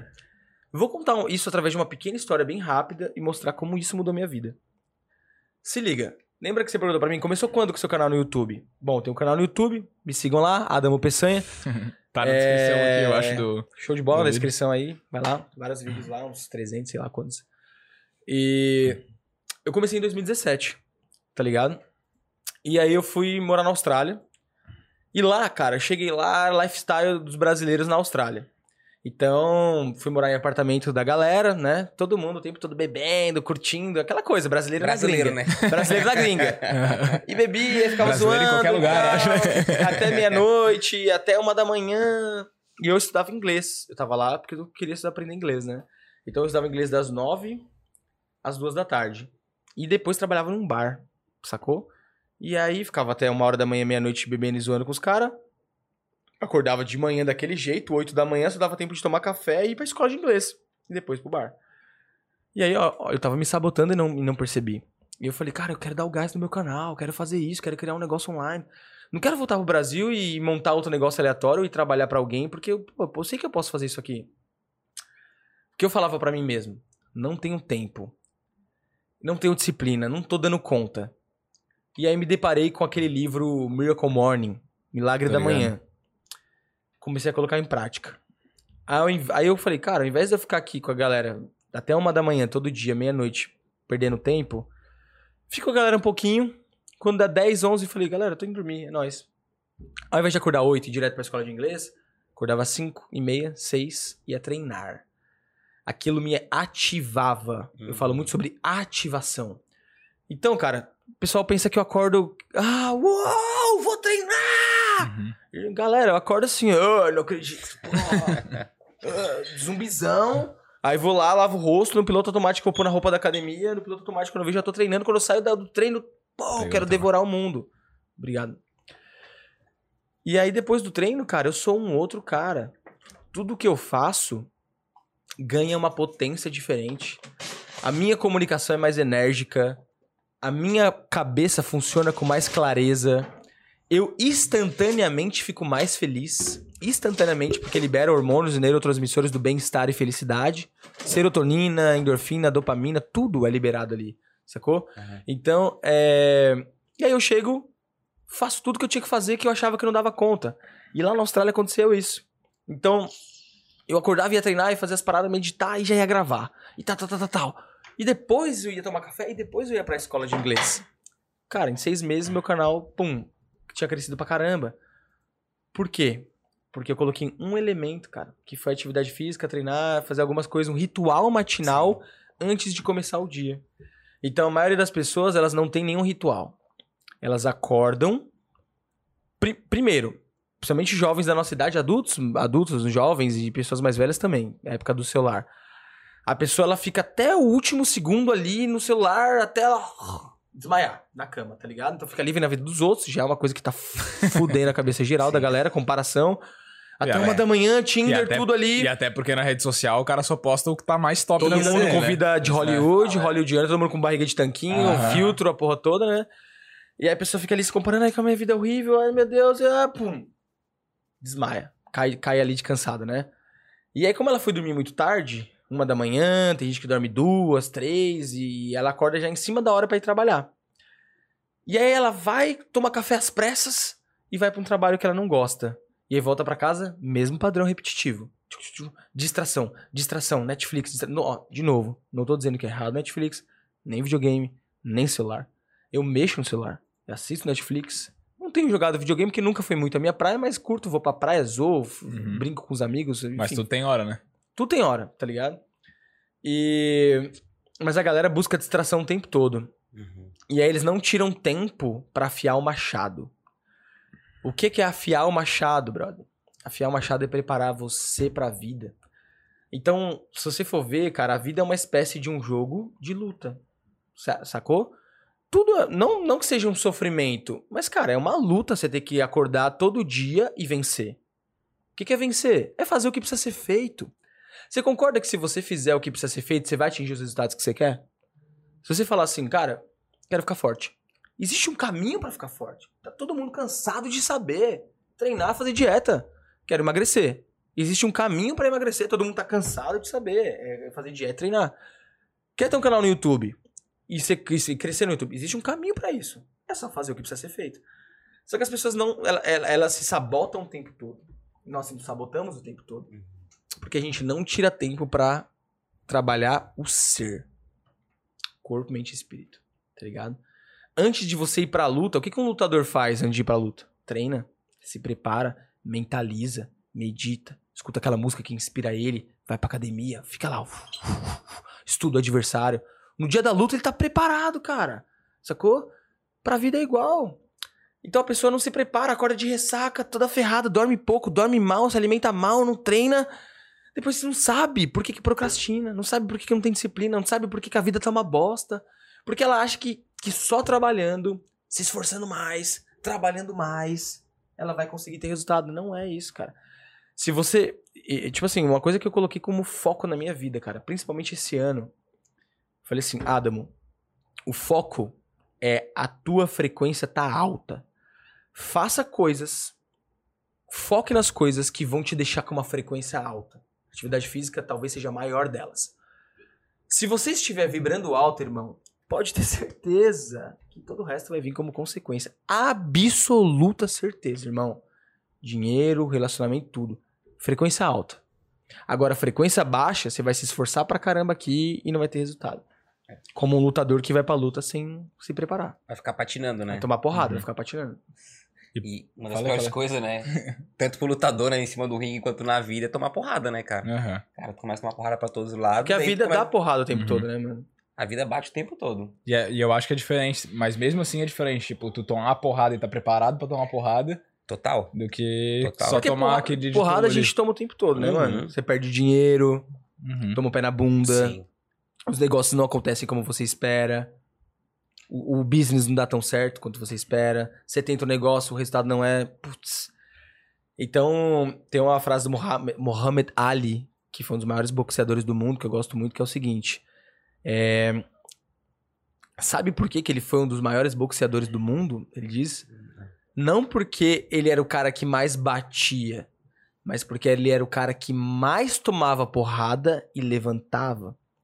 Então, de tanta porrada que ele tomava e levantava, o adversário ficava cansado. E aí no final ele, pum. A vida é igual. Tipo, não se trata do cara que bate mais, que ataca mais, Sim. que empreende mais, que tenta, Uhum. tenta, tenta mais. É do cara que toma muita porrada e fala, vamos de novo. Toma porrada, vamos de novo. Aprende, né? Aprende, exatamente. Aprende com a porrada Sim, e, é. e- e faz de novo com um aprendizado diferente. Então, se você adquirir essa capacidade, né, de, de tomar as porradas da vida e levantar todas as vezes, então eu vejo que muita gente pede por uma vida sem desafio. Tá ligado? Pô, Adamo, mas eu queria que a minha vida não tivesse problema. Sabe, eu tenho muito problema. Eu falo, agradeça, cara. Uhum. Agradeça. Porque eu gosto de usar uma metáfora que é o seguinte: você gosta de videogame. Imagina só, eu chego, e aí, John? Opa! Irmão, no bate-cotovelo. Eu tenho um, um presente pra você. E o presente que eu tenho é um jogo. Você vai ficar todo feliz. Caraca, que massa! É um jogo animal, cara. Só que eu já passei de todas as fases. Tá tudo desbloqueado. Não tem mais nenhum desafio o jogo. Tá tudo passado. Você vai ter algum tesão de jogar esse videogame, esse jogo? Sem Qual que é o tesão do jogo? Não é o próprio desafio? Claro. Não é isso que te instiga? Uhum. Pô, aprendi agora mais um, um poderzinho. Ah, eu saí daquele monstro desgraçado, matei ele. Porque eu entendi que se eu subir em cima do quadrado, eu vou, vou enfim, pegar o cogumelo lá do Mario, vou ficar maior. e, enfim, vou pegar a tartaruga. É isso, tá ligado? Então, imagina uma vida zero desafios. É, não dá. E eu falo muito que, tipo assim, quem ganha dinheiro, isso é uma parada que a galera tem muito. Ah, como ganhar dinheiro? Cara, quem ganha dinheiro é quem resolve o problema. Independente do, tipo, do ambiente que tu esteja, da empresa que tu trabalhe, talvez, ou se tu é empreendedor também. Cara, tá resolvendo um problema relevante? Tô. Então tá, então tu é importante, tu vai ser valorizado, tu vai ganhar por isso, né? Total. Total. Então, eu acho que, como os estoicos dizem, né? é, não peça por uma vida sem desafios. Peça pra você ser forte, cada vez mais forte, pra lidar com os piores desafios. Então, você, quando você começa a analisar a vida dessa forma, você para de ficar pedindo, Deus, não, não faça coisas ruins comigo, não deixe que as coisas ruins aconteçam comigo Sim. não, não me deixe perder dinheiro, não me deixe que meu filho fique doente. Você começa a entender que essas coisas fazem parte da vida. Você vai perder pessoas, você vai tomar pé na bunda, seu filho vai ficar doente, talvez ele morra. Ah, Adamo, que horror, como é que você pode. É! Só que quando você tem esse olhar, que você entende que as coisas são impermanentes, que você vai tomar porrada, primeiro, você já tá mais preparado pra tomar porrada. Uhum. Então você já, opa, entendi, vida. É isso aí, vida. Tamo junto. Qual que é o aprendizado que você tem aqui pra mim? Porque sempre tem um aprendizado, sacou? Uhum. E outra, você passa a valorizar mais a vida, as pessoas e as coisas quando tá tudo bem, quando elas estão com você. Então, quando tem um termo em inglês, né, que eles falam take as a guarantee, que é tipo assim, é, tipo assim, você é meu amigão, meu melhor amigo. Uhum. Quando eu penso que, quando eu sei que você não vai morrer, eu não tô nem aí pra você, eu não te, eu tenho você como garantido. Ah, eu sei que você já tá comigo há 10 anos, você é meu brother já há 10 anos, eu vou brigar com você, vou discutir com você, não vou valorizar você, não vou, me, não vou expressar o quanto eu te amo, o quanto eu sinto que a nossa amizade é, val- é valorosa, sa- sacou? E aí você morre. Fico puto com a vida. Ai, não acredito que tiraram o John da minha vida. Porra, como, como Deus é sacana, não acredito. Agora, quando eu entendo que a possibilidade de você morrer amanhã, ela é completamente real, e a minha também. Sim. Inclusive, um amigo meu acabou de me ligar aqui, ó, com medo. Nossa, É verdade. galera. Um amigo meu na Austrália acabou de me ligar desesperado porque sonhou que eu tinha morrido. A noite toda ele sonhou isso. Caraca. Então ele me ligou porque ele queria ouvir minha voz. Falou, pô, eu queria ouvir sua voz, irmão. O sonho foi muito real, sacou? Então, eu paro de ter as coisas como garantidas e passo a valorizar as coisas, sacou? Como se elas, como se eu não tivesse elas a- amanhã, não tivesse mais. Então a gente valoriza mais nossa relação com a nossa família, nossa mãe, nosso pai, nossos amigos, com o nosso corpo, com Sim. aquilo que a gente tem, tá- sacou? E eu acho que isso traz muita felicidade também. E faz bastante sentido, né? Porque se for parar pra analisar de uma forma pura, né? É Uhum. verdade. A Sim, gente não tem garantia ser- nenhuma. Não tem garantia de que nada. Que não, não tem garantia que a gente vai chegar em casa hoje, vai dormir e amanhã vai ter o que a gente tinha hoje. Uhum. Então é uma forma é, real e sincera de enxergar a vida como ela é. Não é? Budismo é isso, mano. Budismo eles falam que é isso. É, os, os pessoas que estudam mais profundamente, né? Aham. Os monges, enfim, eles falam, cara, você tem que parar. Você quer parar de sofrer? Dois conceitos muito interessantes. Ó. O budista eles falam o seguinte: para de querer olhar a realidade como você gostaria que ela fosse e comece a enxergar assim como ela é. A realidade não pede permissão pra você. Ela é como ela é. Por exemplo, eu vim aqui gravar essa entrevista aqui no podcast de moto. Choveu. Choveu. Por quê? Porque eu não queria pegar trânsito. Cheguei aqui ensopado. Cara, eu tenho algum controle sobre isso? Ah, mas eu queria que não tivesse chovendo! Vou ficar sofrendo à toa, porque a realidade era, era, era a chuva. Vambora, vou gravar molhado mesmo. Vamos assim mesmo, entendeu? Faz dali, dos limões uma limonada. Sim. E aí, um conceito estoico, que é muito interessante, que, cara, foi, é libertador. Voltando ao assunto liberdade, né? Ele diz o seguinte: quer ser feliz, cara? Forte mentalmente e livre. Para de ficar focado naquilo que você não tem controle. Existem duas, duas realidades na vida: aquela que você controla e aquela que você não controla. Aquela que você controla, você pode fazer algo para mudar. Seu corpo. Você controla a si próprio, né? Só isso, Uhum. basicamente é isso. Você tem controle sobre suas atitudes, suas reações, suas interpretações. Sobre a vida, sobre as coisas, sobre os acontecimentos, Uhum. sobre teu corpo, sobre, sobre ir pra esquerda e pra direita, fazer ou não fazer. Tirar dois anos sabáticos na Austrália ou, ou gravar uns vídeos e botar um esforço em cima disso. Isso eu tenho controle. Então, ok, foco total nisso. Agora, tem coisas que eu não tenho controle. Por exemplo, quando que meu canal vai ter 100 mil inscritos? Será que as pessoas vão gostar do vídeo? Será que as pessoas, pessoas vão gostar desse podcast? Será que. Não tenho controle. Então, eu vou focar só naquilo que eu controlo. Então, vou dar o meu melhor aqui e basta. Sacou? Uhum. Quando a gente começa a olhar a realidade como ela é, tira o foco daquilo que a gente não controla e foca só no que a gente tem controle, irmão, a vida muda muito, cara. Muda muito. Porque você toma as porradas, as coisas acontecem e você se pergunta: tem controle sobre isso? Hoje foi um exemplo disso. Entrei na minha conta, vi que não tinha um- uma grana lá. Enfim, saiu uma grana lá que não era pra ter saído, de uma coisa aleatória que aconteceu. E eu vi eu ficando puto com aquilo. Uau! Sabe? Foi um erro de, um, de alguém que fez uma transferência errada e tal. E eu vi eu ficando puto. Aí eu, me, eu, na hora que eu tava ficando puto, eu. Adamo, você tem algum controle sobre isso? Ou isso já é um leite derramado? Já era um leite derramado. Então qual que é a solução? Aceita que dói menos, papai. Sim. Só aceita. Aceitação é o antídoto. Pronto. Uhum. Na hora eu aceitei, isso aí. Aprendi. Segue a vida. Uhum. A gente sofre muito, né? Coisas que a gente não tem controle e quer resolver uma coisa que não tem remédio. É igual. Tem uma frase muito forte que uma vez eu escutei, eu tava começando a minha carreira no. Falou lá no começo lá, eu sou bancário. sou doidão bancário, Fui né? bancário do Bradesco. Ups, É. você nem precisa falar. Ó. eu sou do outro vermelhinho. É. Tem um conta lá. Transferido errado. Caramba! Tá virou uma bagunça, É. vamos lá. E daí, uma vez o cara, ele era mais velho, enfim, e ele. A gente trabalhava numa área, uma área operacional e a gente cuidava de umas operações bem grandes assim, e, e quando dava alguma merda, cara, a merda era gigante. Então, assim, era coisa grande, né? E daí ele chegou, recém tinha chego e tentando resolver os negócios lá, ele chegou e me olhou assim e falou: John, se não tem remédio, remediado está. Cara, essa frase ali, ó. Cara, eu É, meus... é as frases de vovó, né? É, Que tem total. total sentido. né? Aham, 20 anos de idade, uns 20 aninhos ali. Se não tem remédio, remediado está. Falei, cara, levei pra vida. Hoje eu levo essa frase muito a, a fogo e ferro, cara. Eu, eu, eu converso, falo isso muito com a minha namorada, né? Às vezes a gente tem um assunto um pouco mais que, que dá choque. E daí eu vejo que são coisas que eu não consigo fazer, tipo, que realmente saíram total do meu controle. Cara, não tem mais o que fazer, já foi feito, tipo, não tem mais, assim, né? Hum. Fala, ó, remediado está. Tipo, cara, não tem mais, sabe? tem não mais o que ser adianta. feito. Agora, tudo que a gente for falar depois daqui, claro, em relação àquilo que já passou, né? Claro, futuramente é outra coisa, né? Enfim, é, não tem mais o que ser feito, sabe? É tu ter ciência das coisas e, cara, vida que segue, né? Prancheta debaixo do braço e segue o jogo. Vai Não embora. fazer. Isso é, isso é muito louco. E essas frasezinhas de vovó, né, cara? A gente. Quando era jovem, assim. Jovem, né? Parece o tiozão falando. Mas quando era adolescente, a gente não dá valor, né? A gente fala, Não. ai, que bobagem. É. Mas, cara, refletindo sobre ela e analisando a vida no decorrer dos anos, você vê que elas todas fazem muito sentido, cara. Aham. Tipo, o que não tem solução, solucionado está, né? O que Sim. não tem remédio, remediado está. Sim. É. Como é que é outra?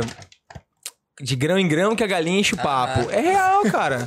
tipo assim, às vezes você, você quer fazer um, um venda, você quer vender pra um- mil pessoas de uma vez. Mas e se você vender pra uma de cada vez, você vai ter mil. Então é de grão em grão que a o papo. Então tem, tem várias Uhum. frases que, que fazem. Claro que tem várias outras que também são crenças limitantes, né? Sim. Opa, uma batatinha aqui, ó. Mas é. É de batata em batata que enche bucha.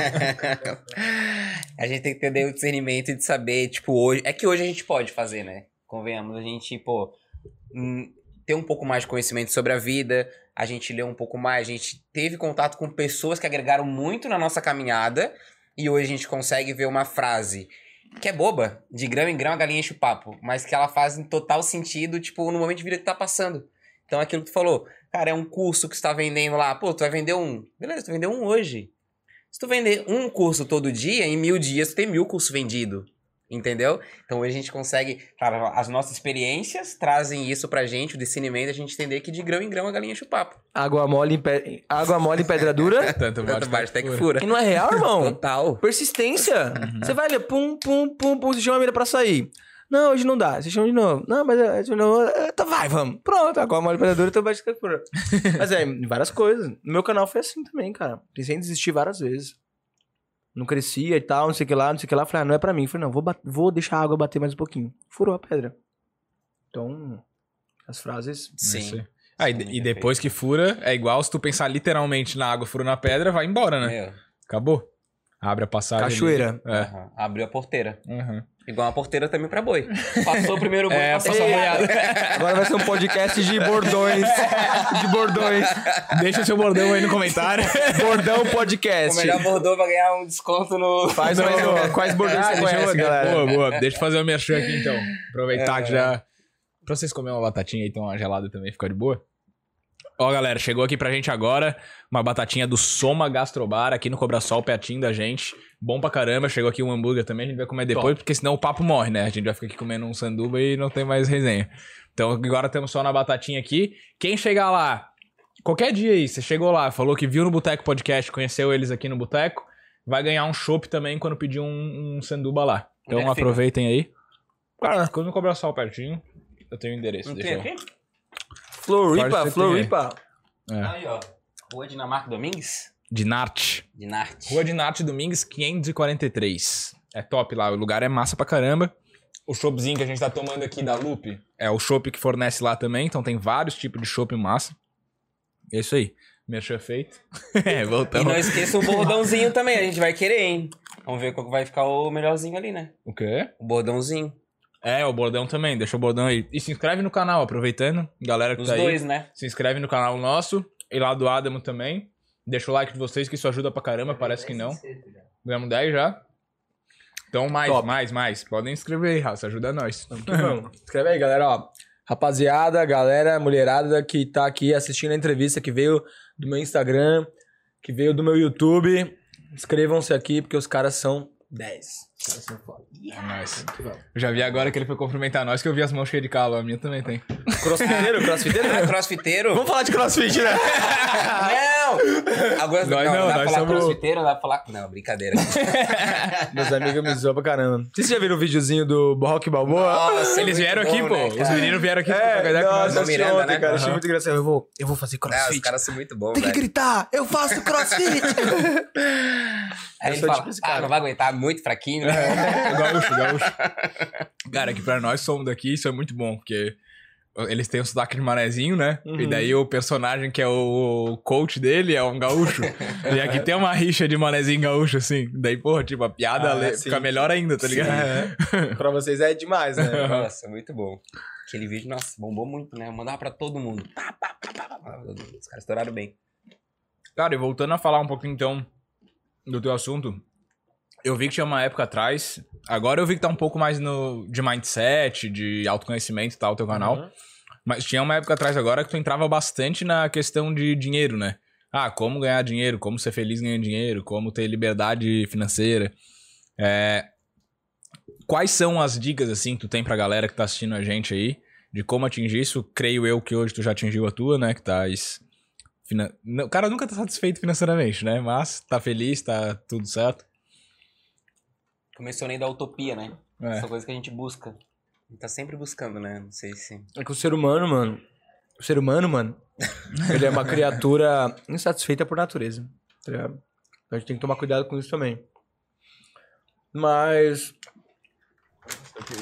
Eu sou de fases, entendeu? Então.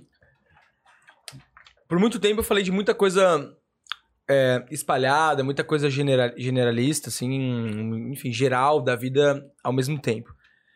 Então eu tô entrando numa fase que eu tô. do- da minha produção de conteúdo, que eu escolho uma, uma coisa específica que a galera tá precisando mais, me pedindo mais, eu foco mais naquilo por um período. Então, esse último período, eu estava falando sobre liberdade financeira, geográfica e de tempo, que é o que eu vivo Uhum. através do meu negócio digital. Lá em Fernando de Noronha.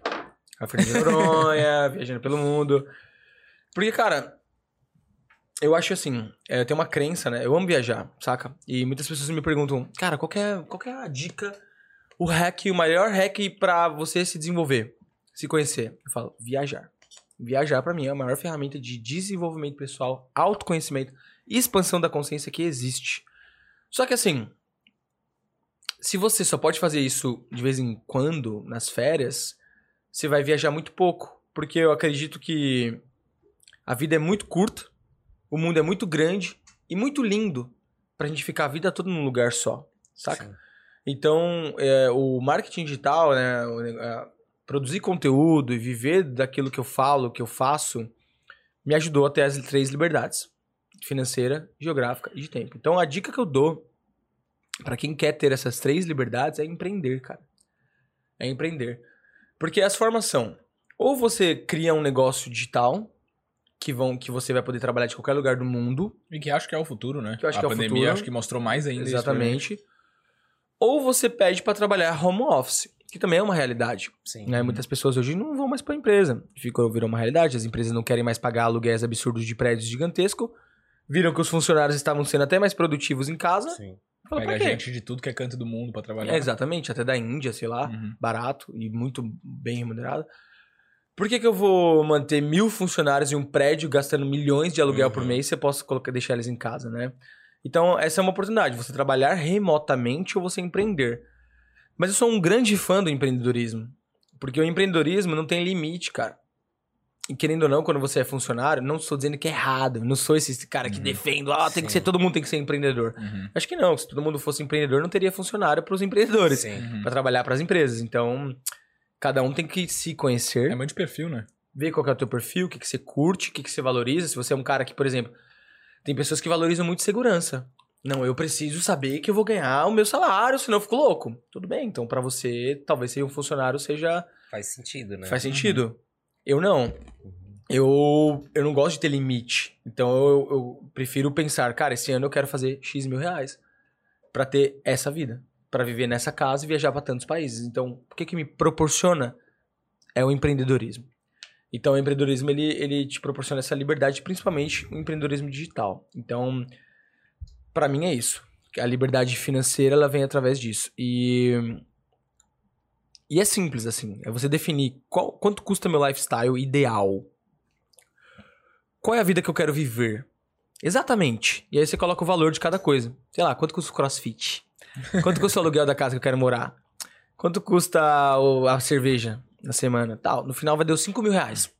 Beleza. Adam, eu ganho mil. Eu faço mil por mês. E agora? Cria um negócio que te proporcione fazer 5 mil. Aí tem várias possibilidades. Só você pensar. Só você entrar no oráculo. Existe um oráculo, sabia que existe um oráculo hoje Ah, que é? tem todas as respostas? Se chama Google. As pessoas não, não param pra pensar, velho que ela pode clicar no digitar no Google como fazer 10 mil reais, vai ter mil pessoas ali ensinando ela como fazer 10 mil reais. É E gente gabaritada, né? só escolher um É. e seguir e fazer. Entendeu? Uhum. E aí ela tem a liberdade que ela, que ela tanto quer. E muita gente acha que vai ter liberdade financeira quando tiver só milhões. Ah, quando tiver 10 milhões investidos e esses 10 milhões me girarem, sei lá, 100 mil, 50 mil por mês, eu vou ter liberdade financeira. Não, não precisa, eu acho que não. Eu acho que você tem algumas fontes de renda, certo? Duas, três fontes de renda, ou uma até, Sim. Que, que cubra o teu lifestyle ideal E sobra um e pouquinho. sobra um pouco pra você reinvestir, Ok. Pra mim você já é um cara livre, tranquilo. Uhum. Claro que você tem que continuar trabalhando um pouco, né? Você tem algumas Uhum. coisas que estão que você precisa colocar atenção para que elas continuem crescendo. OK. É só, só você não ser um vagabundo, né? Uhum. Faz Sim. alguma coisa. Pronto. E acho que até essa questão do ah, liberdade financeira, as pessoas têm um pouco na cabeça de liberdade financeira é eu não precisar mais trabalhar. Mas, cara, tipo, se tu vê os caras que têm liberdade financeira de fato, vou um exemplo, Warren Buffett, o maior investidor do mundo. Cara, ele tá com quase 90 anos e tá trabalhando até hoje. Então, uma coisa que, tipo, ah, beleza, ele tem a liberdade financeira, mas se o cara deixa a cabeça desocupada, vai definhando e vai embora, né? Abílio Diniz aqui no Brasil, o Jorge Paulo Leman, todos Flávio esses caras. Augusto. É, mas que o Flávio Augusto ainda é mais novo, né? Mas, tipo, também já tem a liberdade financeira, mas é um pouco mais novo, Uhum. né? Faz tempo já. É que ser humano, né? A gente confunde muitas coisas, né? A gente vê e acha que tudo pros outros é fácil. Então eu Uhum. quero aquela facilidade pra mim também. Então a gente acha que, pô, é, o Adamo tá trabalhando na internet, é fácil e eu quero também isso pra mim. Então eu quero dinheiro fácil igual ele tem. Só que o cara trabalha. Ele faz vídeo, faz conteúdo, tem toda a experiência que tem, os estudos, tudo que ele teve que chegar até hoje pra poder desenvolver o trabalho dele de uma forma é, tranquila, talvez, digamos assim. Não naquele acelero do dia a dia, por exemplo, que eu tenho na, na minha carreira bancária, né? Mas teve todo um processo pra chegar até ali.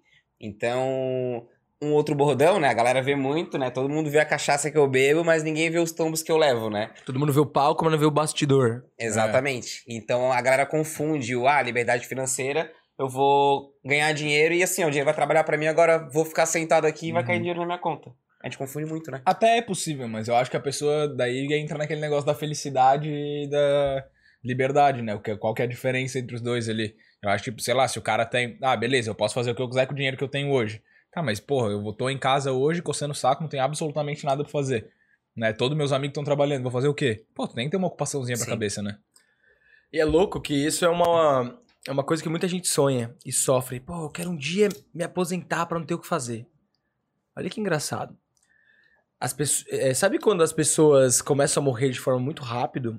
E existem um, dados estatísticos que as pessoas quando se aposentam, elas morrem mais rápido e se deprimem mais rápido.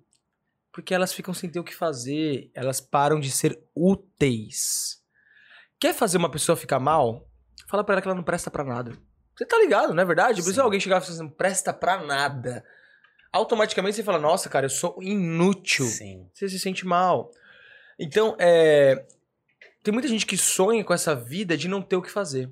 Eu não vejo a hora de chegar um dia que eu tenho tanto dinheiro que eu não vou ter mais nada pra fazer. Vou te falar um- uma coisa, você vai entrar em depressão.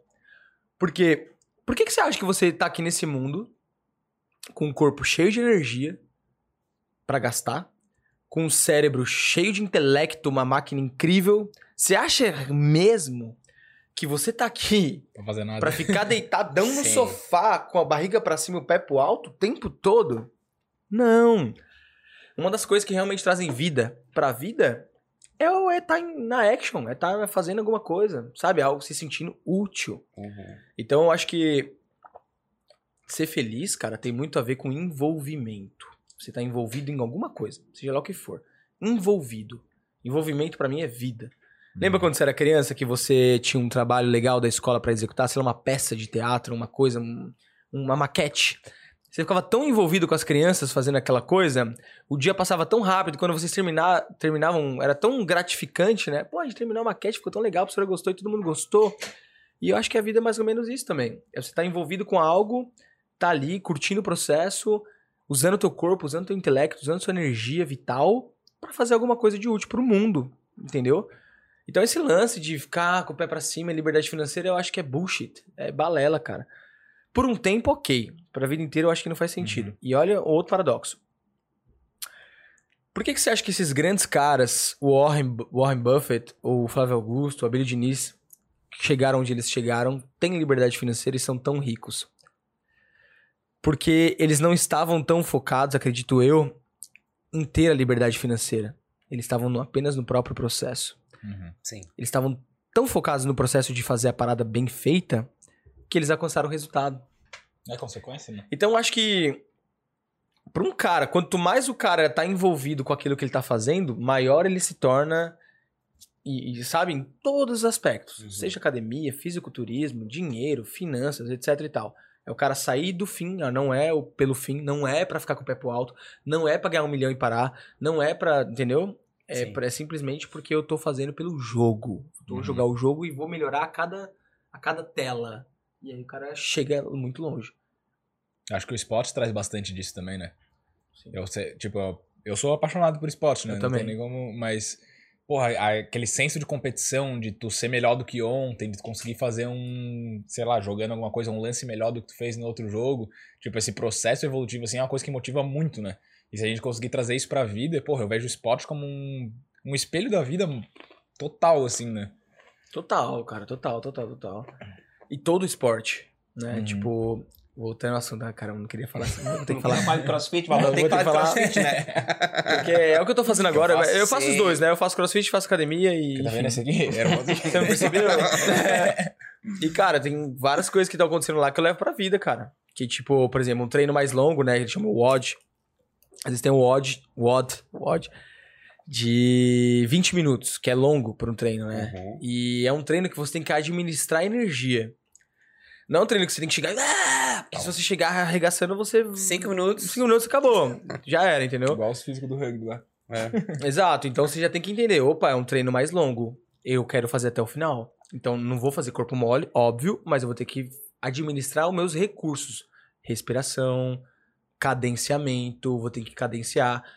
E eu, e eu vi que em alguns desses treinos longos eu fui muito rápido e chegou do meio pro fim eu tava muito morto. E teve outros que eu cadenciei e cheguei bem no final e, e completei bem a prova, o treino. E eu falei, cara, a vida é igualzinho, cara. Eu vi assim, eu percebi, sabe por que, que as pessoas desistem de um projeto? Seja um canal no YouTube, que leva tempo, um podcast pra ter. Porque as pessoas elas querem começar com tudo uma coisa. Ah, vou fazer dieta, então eu não vou comer mais nada. Não como mais Aham. batata, não tomo mais cerveja, não como mais açúcar. Uhum. Nunca mais como pão. E vou treinar todo dia, duas vezes por dia. Conheço, você deve conhecer Sim. pessoas que são assim, né? e aí ela assim, nossa, a pessoa vai mudar a vida Vai dela. mudar, radical, né? uh! Outra pessoa que tá falando comigo aqui é, agora, não outra é? pessoa. Aí você vê a pessoa numa aquele primeiro mês. Obviamente, o que, que vai acontecer? Cara, vai cansar. Acho, acho que não dura nem um né? mês.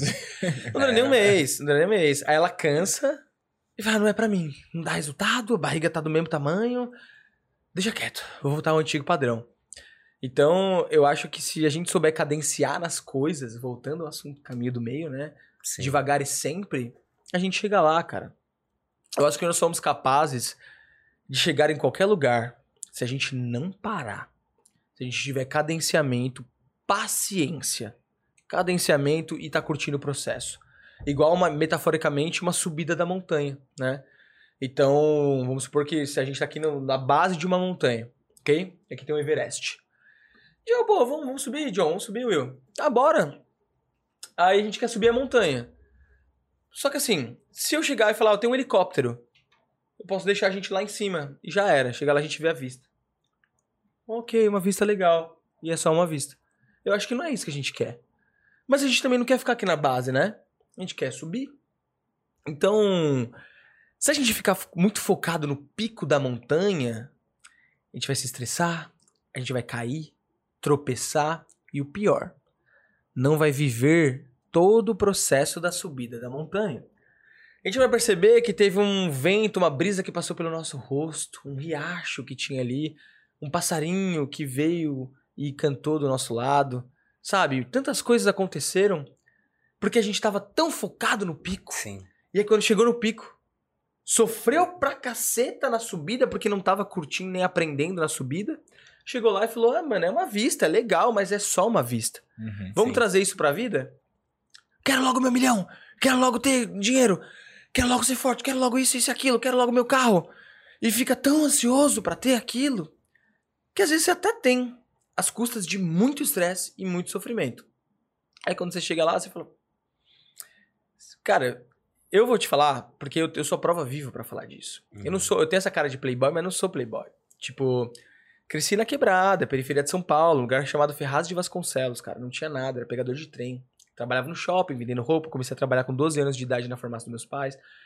E sempre quis ter sucesso, porque eu queria sair da periferia, porque eu estudava numa escola particular. Meus pais, com muito custo, sem ter grana, me colocaram numa escola particular. E lá eu tinha acesso a crianças que viviam vidas que eu não vivia. Elas tinham minibug, elas tinham quadriciclo, elas iam pra Disney. Pra mim aquilo era, nossa senhora, era totalmente fora da minha realidade. Então eu cresci muito querendo ter esse sucesso. E aí eu lutei, é, montei negócios, quebrei, tentei várias coisas, me estressei pra caramba. Até que um dia em 2014 eu montei um negócio em João Pessoa, uma escola profissionalizante. João Pessoa. João Paraíba. Pessoa, fui morar lá, cara. Enfim, é uma longa história, mas fica para um próximo episódio, um próximo podcast. É, morei lá por quatro anos, montei um negócio, o negócio prosperou. Abri um negócio com 20 mil reais. No primeiro ano a gente faturou 1 milhão e 200 mil. E aí comecei a, enfim, ganhar grana. Não era o meu propósito, não era o que eu amava. Confesso que estava fazendo por dinheiro e ganhei dinheiro. Só que eu fiquei muito estressado, cara. Muito ansioso. Não tava feliz. E sabe o que aconteceu? Chegou uma fase da minha vida que eu tava dirigindo uma Mercedes azul, pilotava uma Harley Davidson preta, morava num apartamento de frente pra praia e namorava uma loira gata. Ou seja, eu tinha a vida perfeita. A vida que eu achava que me faria tão feliz, ou seja, eu estava no pico da montanha, na crista da onda. Até que eu falei, é isso? A vida não muda tanto, cara. Quando você tem essas coisas que você acha que vai te fazer feliz pra cá. Não muda tanto. Não estou querendo dizer que ser pobre é legal. Não estou dizendo que crescer é ruim. Claro que não, é top. Conquista as coisas, muda a sua realidade, faz o que você quer fazer, ganha dinheiro sim. Mas não fica achando que você vai ser muito mais feliz quando você tiver essas coisas que você não vai. Né? Tem, o Osho fala que isso é o amadurecimento do ego. Né? Tipo, se você tira uma fruta antes dela estar madura, não vai estar boa, ela vai estar verde. Ela precisa passar por aquelas coisas ali pra ela cair. É igualzinho o cara que acha que ele precisa do carrão pra ele ser feliz. Sim. Vai lá, filhão. Se mata, se estressa. Vai lá, de, compra o carro até você perceber que não se tratava disso. Não era o carro, né? Não era o Uhum. carro. Aí você amadurece. Tá ligado? É o processo, né? Até esqueci o que eu falar. Eu também. Não sei nem por que, que a gente chegou nisso. Não sei nem por que a gente chegou nisso. Mas foi legal, foi legal. É culpa da cerveja, isso aí. Não, mas o- essa questão toda de, de processo e tal é uma coisa que eu, sei lá, eu tento reparar muito assim. Eu sou uma pessoa que eu sou um pouco ansioso, sabe? Da, tipo, eu tenho meus objetivos de vida. Daí todo ano eu escrevo o quanto que eu evoluí dos meus objetivos, qual que é a minha meta desse ano. Só que daí chega na metade do ano eu já tô, porra, já era pra ter chegado. Cara, não, era pro final desse ano a meta. Sim. Tipo, Uhum. calma, tá ligado? E daí normalmente tem acontecido, assim.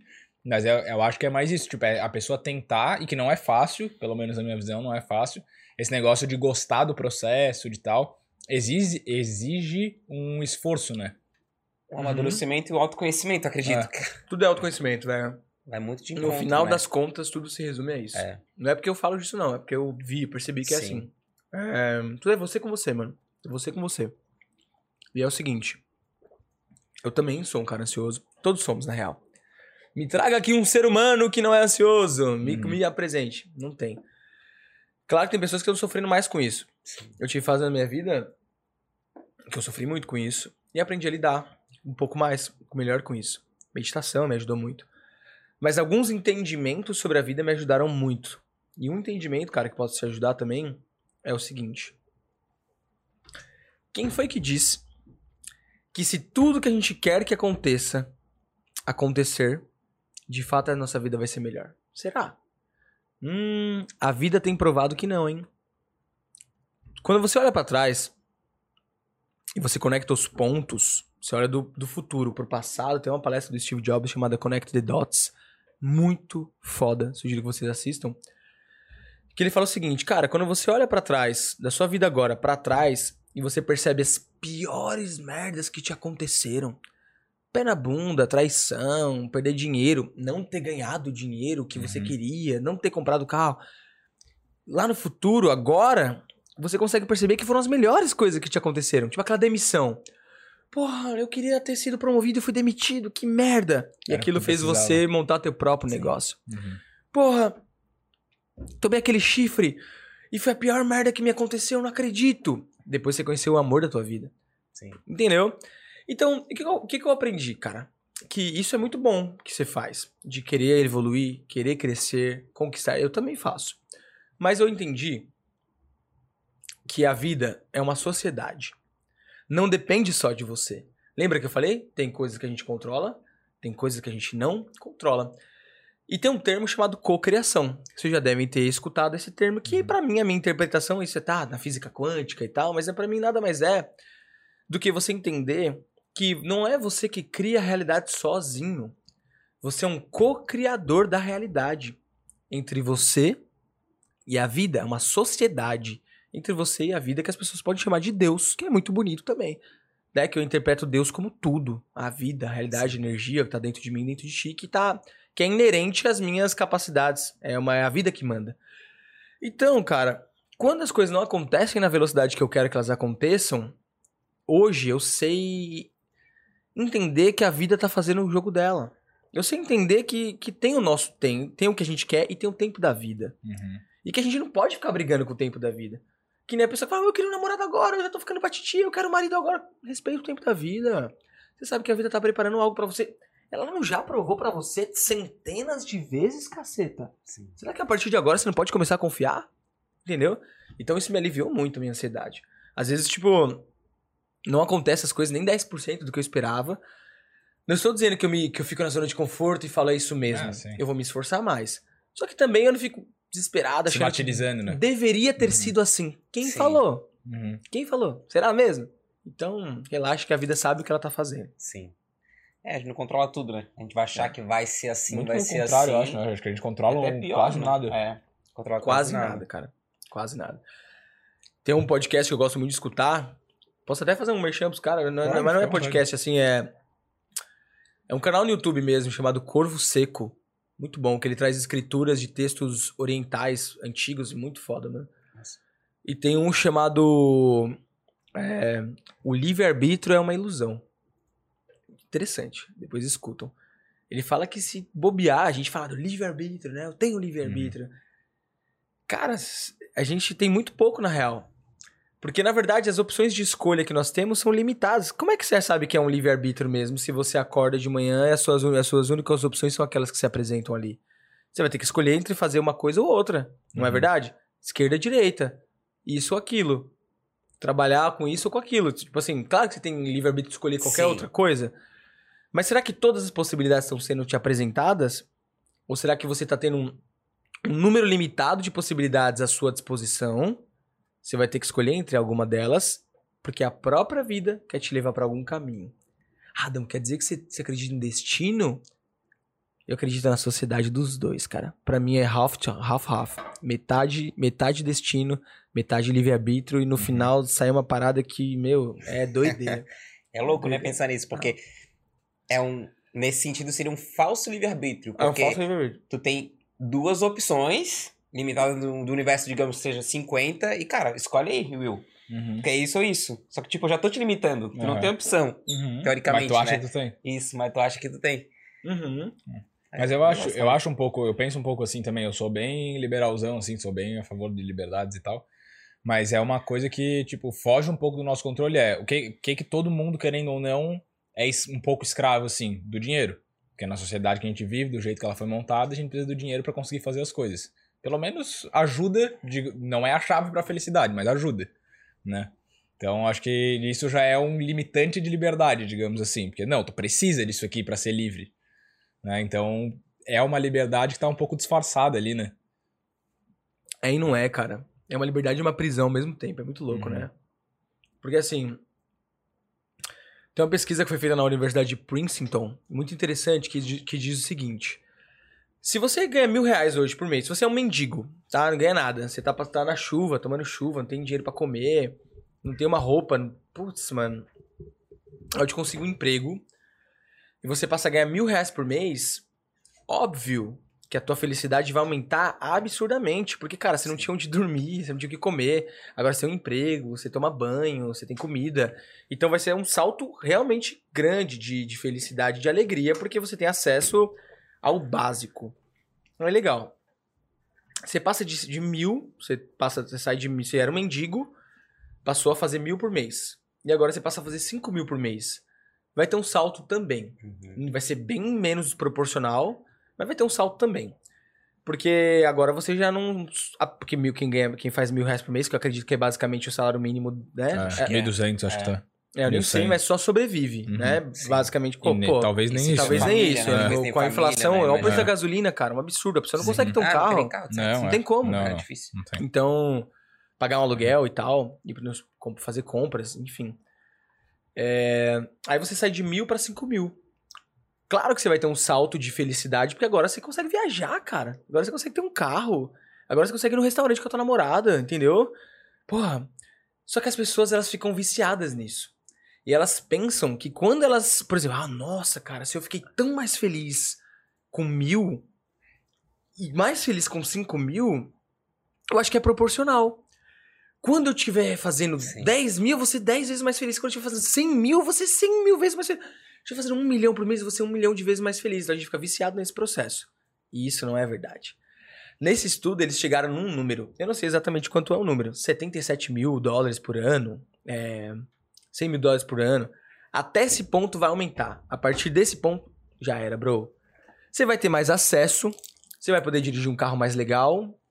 Mas você não vai ser mais feliz. Porque se fosse assim, o Bill Gates seria bilhões mais, de vezes mais feliz Sim. do que todo mundo. Uhum. Verdade. E não é. E, e eu vou- e vamos olhar a realidade assim como ela é? Está cheio de relatos, de histórias de pessoas milionárias, com vidas aparentemente perfeitas, depressivas. Uhum. E não é uma, não é duas, não é três. É a grande maioria, Sim. brother. Uhum. É, e é muito louco, né? Porque a gente é doutrinado, a gente passa a vida é, correndo atrás de felicidade através de três metas extrínsecas, que é fama, dinheiro e bens materiais, aceitação. Então a gente passa a vida inteira achando que se a gente for o mais bonito, o mais famoso e o mais rico, a gente vai ser mais feliz. O ser mais feliz. A gente passa a vida inteira correndo atrás dessas coisas. E não são essas três coisas de fato que trazem a felicidade. É por isso que tanta gente que dedica a vida a essas coisas se deparam lá na frente com a depressão. Vou dar um exemplo aqui, cara. Whindersson Nunes, Sim. Lucas Luco. Não estou falando mal dos caras, velho. Admiro total, os caras Uhum. são foda. Mas Sigo- cresceram muito rápido. Siga os e- caras. Mas só pra trazer de efeito ilustrativo, Aham. a gente acha que o cara tem a vida perfeita. Uhum. O cara tem muita grana, o cara é o maior youtuber do mundo, assim, do Brasil, dinheiro pra caramba, engraçado, porra, namora Sim. só com as gatas. Vocês- vida vazia, Vida perfeita. infeliz, Uhum. brother, entendeu? Sim. E aí tem, é, é, foi descoberto, né? Tem um documentário muito legal que fala muito disso, chamado Happy, que é felicidade, feliz, que ele diz o seguinte, cara, o que faz o ser humano de fato feliz são metas intrínsecas, não extrínsecas. Uma delas é a sensação de crescimento. Hum. É você perceber que você está crescendo como ser humano. Então não precisa ser só financeiramente. Pode ser, por exemplo, tô aprendendo inglês. Eu não falava inglês, agora eu falo. Isso aconteceu comigo. Até os 28 anos de idade eu não falava inglês. Já tinha viajado pra fora, não conseguia me comunicar. Isso era frustrante. Fui morar na Austrália e aprendi a falar inglês. Meu nível de felicidade por causa desse crescimento foi absurdo, velho. Absurdo. Ou quando você tá treinando alguma coisa, crossfit, e, você aprende, e você aprende uma coisa que você não fazia, você fica Sim. mais feliz. Sei lá, uma habilidade nova, tocar um instrumento novo, você vai ficar mais feliz. Outra coisa, entrar em estado de flow. Por exemplo, nós estamos aqui em flow. Estamos felizes, pode ter certeza. Sim. O tempo vai passar aqui duas, três horas, a gente não vai nem perceber, porque a gente tá em presente. Quanto mais você faz coisas que te deixam em estado de flow, mais feliz você vai ser. Por quê? A infelicidade e os problemas nunca estão na- no momento presente. Vou te fazer uma pergunta. Tem problema agora? Não, tô falando agora. Não tô falando na sua conta, nem na sua família, nem na sua casa. Aqui, ó. Qual é o problema? Nenhum. Tá tudo respirando? resolvido. Tá respirando? Sim. Tá comendo? Coração tá batendo? Cervejinha tá gelada? Então, irmão, não tem problema na sua vida. Ah, não, mas a minha conta tá. Não, não. No seu pensamento de uma projeção que você tá fazendo de passado ou de futuro, tem problema. Então, assim, quanto mais coisas que você, você fizer durante o seu dia que te coloquem nesse estado de flow, mais feliz você vai ser.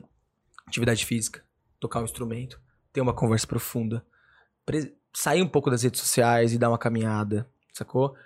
E a terceira coisa, comunidade. Isso aqui, ó. As pessoas estão cada vez mais infelizes. Se você for olhar nas grandes metrópoles, os índices de ansiedade, depressão e suicídio só crescem, principalmente nas grandes metrópoles. E uma das grandes causas, na minha opinião, é o isolamento, cara. Ah, Adam, mas nas grandes cidades não tem tanta gente. Eu sou de São Paulo. Tem 20 milhões de pessoas lá. Cada um no teu apartamento. Uhum. Ninguém vê ninguém. Tudo é longe. Pra ver um amigo pra tomar uma cerveja é uma função absurda. Pra não, amanhã tem que acordar cedo. Aí, nesses últimos dois anos intensificou pra caramba isso aí. né? Pandemia. E o que, que descobriram, cara? Que em comunidade nós somos muito mais felizes, cara. Não é- eu fui esses dias, eu passei um, um tempo atrás, é, eu passei um tempo na floresta amazônica com os índios, sacou? Nossa. Os índios vivem de uma forma muito simples. Muito simples, mas são muito felizes, cara. E eu percebi que eles são felizes porque eles vivem em comunidade. Almoçam juntos, jantam juntos, celebram a vida, comemoram, dançam, cantam. Então, acho que se a gente focar nessas três coisas, se inserir em alguma comunidade, algum grupo de alguma coisa, vai fazer aula de alguma coisa, vai se envolve com a galera legal, porque você vai ter aquele senso de pertencimento. Faça coisas que te colocam mais em estado de flow e aprenda coisas novas, cresça, você vai ter uma vida boa. As outras coisas podem acontecer também, fama, grana e, e status, essas Uhum. coisas, tá tudo bem, mas não é isso de fato que traz felicidade. Isso é consequência do que Só tu faz. no- consequência. Cara, tem um documentário que pode parecer meio idiota, mas é. Eu assisti o da, da Anitta. Não sei se tu Uhum. viu. Cara, e que tu vê assim claramente que ela é uma pessoa que atingiu tudo isso que a gente fala, tipo, financeiro, fama e tal, e não é feliz. Cara, tem uma cena que ela tá na casa dela, tá só ela e o repórter, ela tá meio chorando, assim. Daí o cara fala o que que foi, o que que foi, o que tá acontecendo. Ela assim, cara, eu não tenho amigos, eu não tenho pessoas que eu posso confiar. As únicas pessoas que eu, conhe... que eu confio são, tipo, minha mãe e meu pai. Tá ligado? Foda. Tipo, é bizarro, pô. E ele é do tamanho que é, né? Esses casos, velho, é comum demais, Uhum. irmão. Sabe o que eu penso, cara? Até cruzar os braços assim, ó. Pra aquele en- enigma, né? eu gosto muito de analisar a vida, sabe, mano? Assisti o Black Mirror. Às vezes eu fico pensando que isso aqui é tudo é um game, uma simulação, cara. Que é- a vida, Deus tá tudo jogo, colocando a gente pra, aprender, pra ver se alguém se saca. Tudo aquilo que a gente corre atrás a vida toda e anseia, nos faz ficar ansioso pra ter, no final das contas vai se mostrar como que não era aquilo. É doido isso, cara. Porque esses casos que você falou, Anitta, Whindersson Lucas Luco, é, é tão comum, irmão. Uhum. Não tô falando de. Eu tô falando do seguinte: cada 10 se pá, 8 tão fudido. Sim. Tá Uhum. entendendo? Então, tem um documentário, outro documentário chamado I Am, que ele fala muito disso. Esses dias eu assisti uma entrevista do. Tempo atrás assisti uma entrevista do Thiago Negro, Primo Rico, no Flow Podcast. E olha que interessante. Eu gosto ele muito gosto bom, dele também, assim, pô, com, o cara é foda, admiro o cara. Mas ele falou uma coisa interessante. A gente fala muito de liberdade, né? Quando eu tiver todo o dinheiro, vou ser livre. Pô, tem alguém, um cara que tem tanto dinheiro? Tem, né? Mas, pô, o cara tem muito dinheiro. O primo rico tem muito dinheiro. E ele falou assim, cara, vou te falar uma coisa. Eu queria um dia poder ficar bêbado na balada. Poder ficar bêbado, mas eu não posso mais. Por quê? Porque eu sou o primo rico. Então, se alguém me vê bêbado na balada, Sim. Vão falar, ó, o primo rico bêbado, tá louco? O que que tá acontecendo? Vai, vai, vai ser divulgado, vai ser. blá, blá, blá, blá, blá, vai Uhum. ser na manchete, vai. E o cara vai perder ações, as ações vão Uhum. cair, vai foder o canal, vai acabar com tudo. E aí eu fico. Aí eu me, me questiono: será que isso é liberdade? Ou será que isso é prisão? Será que a fama traz de fato felicidade? Ou aprisionamento? Percebi o seguinte: eu não sou famosão, eu sou famosinho. Uhum. Famosinho. E eu percebi, cara, que ser famosão é uma merda. Difícil, né? Pensa na Anitta, brother. Você acha que ela consegue ir no mercado de Pode fazer boa? nada. Sim. Neymar, pô. Você acha que ele consegue, É. você acha que ele consegue ir no boteco de boa? Não dá mais, velho. Sempre vai ter uma parte de gente, ah, o Neymar, Neymar. Olha o que ele tá fazendo, ah, ele tá fumando cigarro, tá bebendo cerveja, tira foto, sei o que lá. Ih, o cara tá com o dele no bar. O cara não consegue mais ser ele. Então, assim, às vezes você vê um cara que é um anônimo. Então, o cara Zé Ninguém ali. Um pescador. Você acha que às vezes o Neymar é mais feliz que o pescador? Você acha que, o- que às vezes o- a Anitta tá melhor que o pescador? Às vezes o cara tá de boa. Pesca o Uhum. peixinho dele, toma uma com os amigos dele e volta pra casa. A vida é doida, gente. É. A gente tem que entender isso, cara. Começar a olhar e falar, cara, às vezes não é isso. Valorizar não só os bens materiais, né? É. Valorizar as outras coisas que a gente tem, as amizades, as pessoas. o Eu acho que a vida é muito vive. simples, É. cara. Sim. Eu acho que ser feliz é muito simples, cara. A gente complicou isso. É que é difícil ser simples hoje, né? É, a gente complicou o processo de ser simples. Tudo agora a gente ficou muito complexo. Entende? Esse é o marketing, né? O marketing ele cria necessidades nas pessoas. E aí Sim. quando as Uhum. pessoas criam necessidade, e daí a pessoa fala, nossa, agora eu preciso disso. Se eu não tenho isso, eu sou infeliz. Uhum. Entendeu? Aí um monte de coisa, né? Coisas que você nem sabia que você precisava, mas agora apareceu na Agora sua frente, precisa, porque o ele tem, ele tem, o fulano tem, É. e agora eu Apareceu preciso. no meu Insta. Será que ela tem no banheiro? Dá, dá, pô. Vai lá, vai lá, gente. Fica Show. trocando ideia nós dois aqui. Tô muito apertado. Nossa, eu tenho. Hã? Batatinha Fera, fera. Eu tenho, eu tenho uma pena, assim, cara, de famoso, na real, que não, não pode fazer as coisas que a gente faz. É foda, né? Eu Tá vi, o, eu vi. Tu assistiu o documentário do Neymar, não? Vive umas partes. Pô, tem uma hora que ele fala assim, ele fala assim, cara, eu, eu não pedi pra ser famoso. Eu falei, caralho, tipo, pô, puxado, pesado, né? Daí tudo que tu vê que o bicho faz, que todo mundo joga meio como errado, é tipo ele meio que descontando as coisas que ele queria Sim. fazer e não pode, né? É, que todo é- mundo faz. Que é normal, na real. Aham.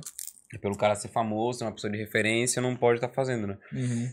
E, e é por isso, eu acho que muitos, tipo o Whindersson Nunes, sabe, dá essa. Porra, imagina tu olhar pro lado e não ter uma pessoa pra falar assim, ó, vou desabafar uma coisa aqui que Uhum. não vai virar notícia no outro dia, Sim. porque tu nem sabe, né? Por exemplo, o cara é famosão, ele tem outro amigo que ele acha que é amigo, contou um segredo, quando vê, tá na mídia no outro dia, todo Aham. mundo falando. Porra, deve ser foda, tá ligado? Cara, não tem alguém pra poder falar, conversar, sentar no Ah, bar. não- cara, não consegue fazer o simples, né? Tipo, nós, ah, hoje vamos tomar uma gelada amanhã no bar, vamos? Sim. Pô, o cara não pode, tá ligado? Não pode chamar um amigo dele pra trocar uma ideia, não pode sair com uma guria que já é a fé, Uhum. tá ligado? É muito louco. Não, e o caso, por exemplo, que aconteceu com o Neymar? Tava flertando lá com a guria, enfim, não sei, Nádila, né? Aquela que... Essa aí foi do estupro lá, que acusou ele de estupro. Isso, do Neymar, Uhum. né? É, mas ele tava combinando sair com ela, né? Ah, tá, sim, sim. Isso, sim. foi todo Uhum. o processo lá que teve, não acompanhei, não sei como é que foi. Então, até pra te flertar, tu tem que ter um pé atrás, porque tu não sabe com quem tu tá falando, o que, que tu tá lidando, qual que é a intenção da pessoa. E a Tá tendência naquela- da intenção, e a tendência de a intenção da pessoa ser ruim é muito alta, né? É, Tipo, Tem já, que levar pra esse já fazer lado a parada já, com né? uma má É. intenção. Então tu se envolve com uma pessoa que tu não sabe se ela tá- já tá na intenção. Tipo, ah, vou pegar o Neymar. Hum, Não, não vou dar nem esse desenho porque senão vai ser ruim. Mas ser, ser uma coisa realmente ruim, né? Tipo, ah, é, já pensando em outra coisa. Então o cara tem que estar sempre em alerta. Imagina tu viver em alerta. O cara tá toda hora em alerta, assim, ó, é o pisar em ovos que tu falou, né? O cara, tua anteninha, o teu corpo não relaxa? A tua mente tá sempre. Não, cuidado, tipo, igual o cachorro, né? O cachorro, Uhum. quando vai chegando perto de alguma coisa que é perigosa, o, o focinho dele vai mandando sinais pra mente dele, ele sabe que dali é perigoso. A mão, se tu bota a mão no negócio quente, os neurotransmissores mandam informação pro cérebro dizendo, tira a mão daí porque o negócio é quente. Então imagina o teu corpo tá toda hora ligado, 100% ligado, pensando, não, me chamaram no Instagram aqui 4 horas da manhã, cara, tem que tomar cuidado que eu tô bêbado, tudo que eu falar aqui pode ser usado contra mim. Uhum. Pode rolar um print amanhã. Pode sair um, um notícia de não sei o que que. É, até o sabe? rolo então, é, é do- todo sempre alerta. O pô. rolo do Monark lá que deu foi tipo isso. Foi isso. é, tava bebendo uma com os amigos, tava bebendo uma com os amigos, falou merda, só que ele, tipo, tava exposto em rede mundial, com milhões de pessoas que viram isso aí, e fodeu. Você vira uma espécie de alvo, né? Não é? Quanto maior você é, maior é o, seu- o alvo que tem nas suas costas. E esse lance de amizade também é, é foda. Tipo, você acabou de falar do documentário da Anitta, né? Pô, eu não tenho amigo, eu tô aqui, não posso confiar em ninguém. Cara, imagina só. As pessoas que se aproximam desses super famosos, de cada 100, 99 quer alguma coisa, Uhum. mano. Não é Sim. verdade? 99 quer estar perto ali pra pegar um pouquinho do Sim. dinheiro, da fama, do, de algo, Uhum. de algo, algo, algo, é, coisa- algo, algo é conveniente, Sim. entendeu? Uhum. Então, eu tenho- tinha um documentário do David Beckham, que eu assisti há muito tempo atrás, muito, muito tempo, que ele veio pro Brasil, aí ele foi pela flore- floresta amazônica, no meio do mato, e ninguém sabia quem era ele lá. Ele ficou tão feliz, ele falou, que foi um dos dias mais felizes da vida dele, porque as pessoas não sabiam quem era ele. Então ele podia ficar à vontade, ele podia ir no boteco e ninguém ia ficar David Beckham! David Beckham! né? Ele podia ir lá, tomava um... Ups, Eita. derrubava o copo. e ninguém falava, pô, o David Beckham derrubou o copo, tá tudo certo, Sim. entendeu? Tomava uma e curtia e tal. Então, isso, isso é complicado. É é a complicação da fama, né? Dessas coisas. E, e é muito paradoxal isso, né? E cara? querendo ou não, a amizade, cara, ela. Tu, tu, eu, vi, eu vi uns vídeos teus, né? Depois que o Will falou que, que ia ter, fui pra ver, né? Pra conhecer também a Aham. pessoa um pouco. E, e tu falou uma coisa muito legal, que é. Alguma Da coisa amizades. Não, não, lembrei, lembrei. que é. Em outras palavras, tipo, que é. No final é nós por nós. Entendeu? Tipo, a gente tem que entender que, cara, é eu por mim, eu faço coisa por mim, eu tenho que seguir por mim, porque ninguém vai fazer por mim. Eu tenho que ir atrás, eu tenho que. Né? Porque as pessoas não vão ter pena de mim. Fazer acontecer, né? Isso. Só que, pô, o fato de ter um amigo pra trocar uma ideia, uma namorada pra poder falar alguma coisa. Claro, família também super Total. importante, né? A, a Uhum. família é tão importante, pelo menos pra mim, né? Eu tenho um vínculo com a minha família muito forte, então. Então eu, eu nem coloco em, em plano, assim. Mas, tipo, tu ter alguém que, que conhece também tua vida, que é uma pessoa que não é de sangue, né? E poder falar. E, pô, vamos conversar sobre isso hoje porque eu tô mal aí. E eu quero só que tu escuta, não precisa nem falar nada. Uhum. Ou, cara, dá um conselho pra mim. É tão bom ter isso, né? Irmão. Então imagina pra um famoso, tipo, tá falando com a pessoa, pô, mas será que eu tô falando pra pessoa certa? Será que essa É. pessoa realmente Não tá gravando quer o o que eu meu tô bem? falando. Aham, Será que ela vai um- falar pra todo mundo? Sim, então isso deve ser muito difícil, cara, muito difícil. E o celular fudeu a vida dos famosos, né? Hoje em dia era só. Antes era só paparazzi. Hoje em dia, velho. Qualquer um, Qualquer um é Tudo é paparazzi, paparazzi, né? né? Hoje É, todo, todo mundo, mundo é é paparazzi. paparazzi. Aham.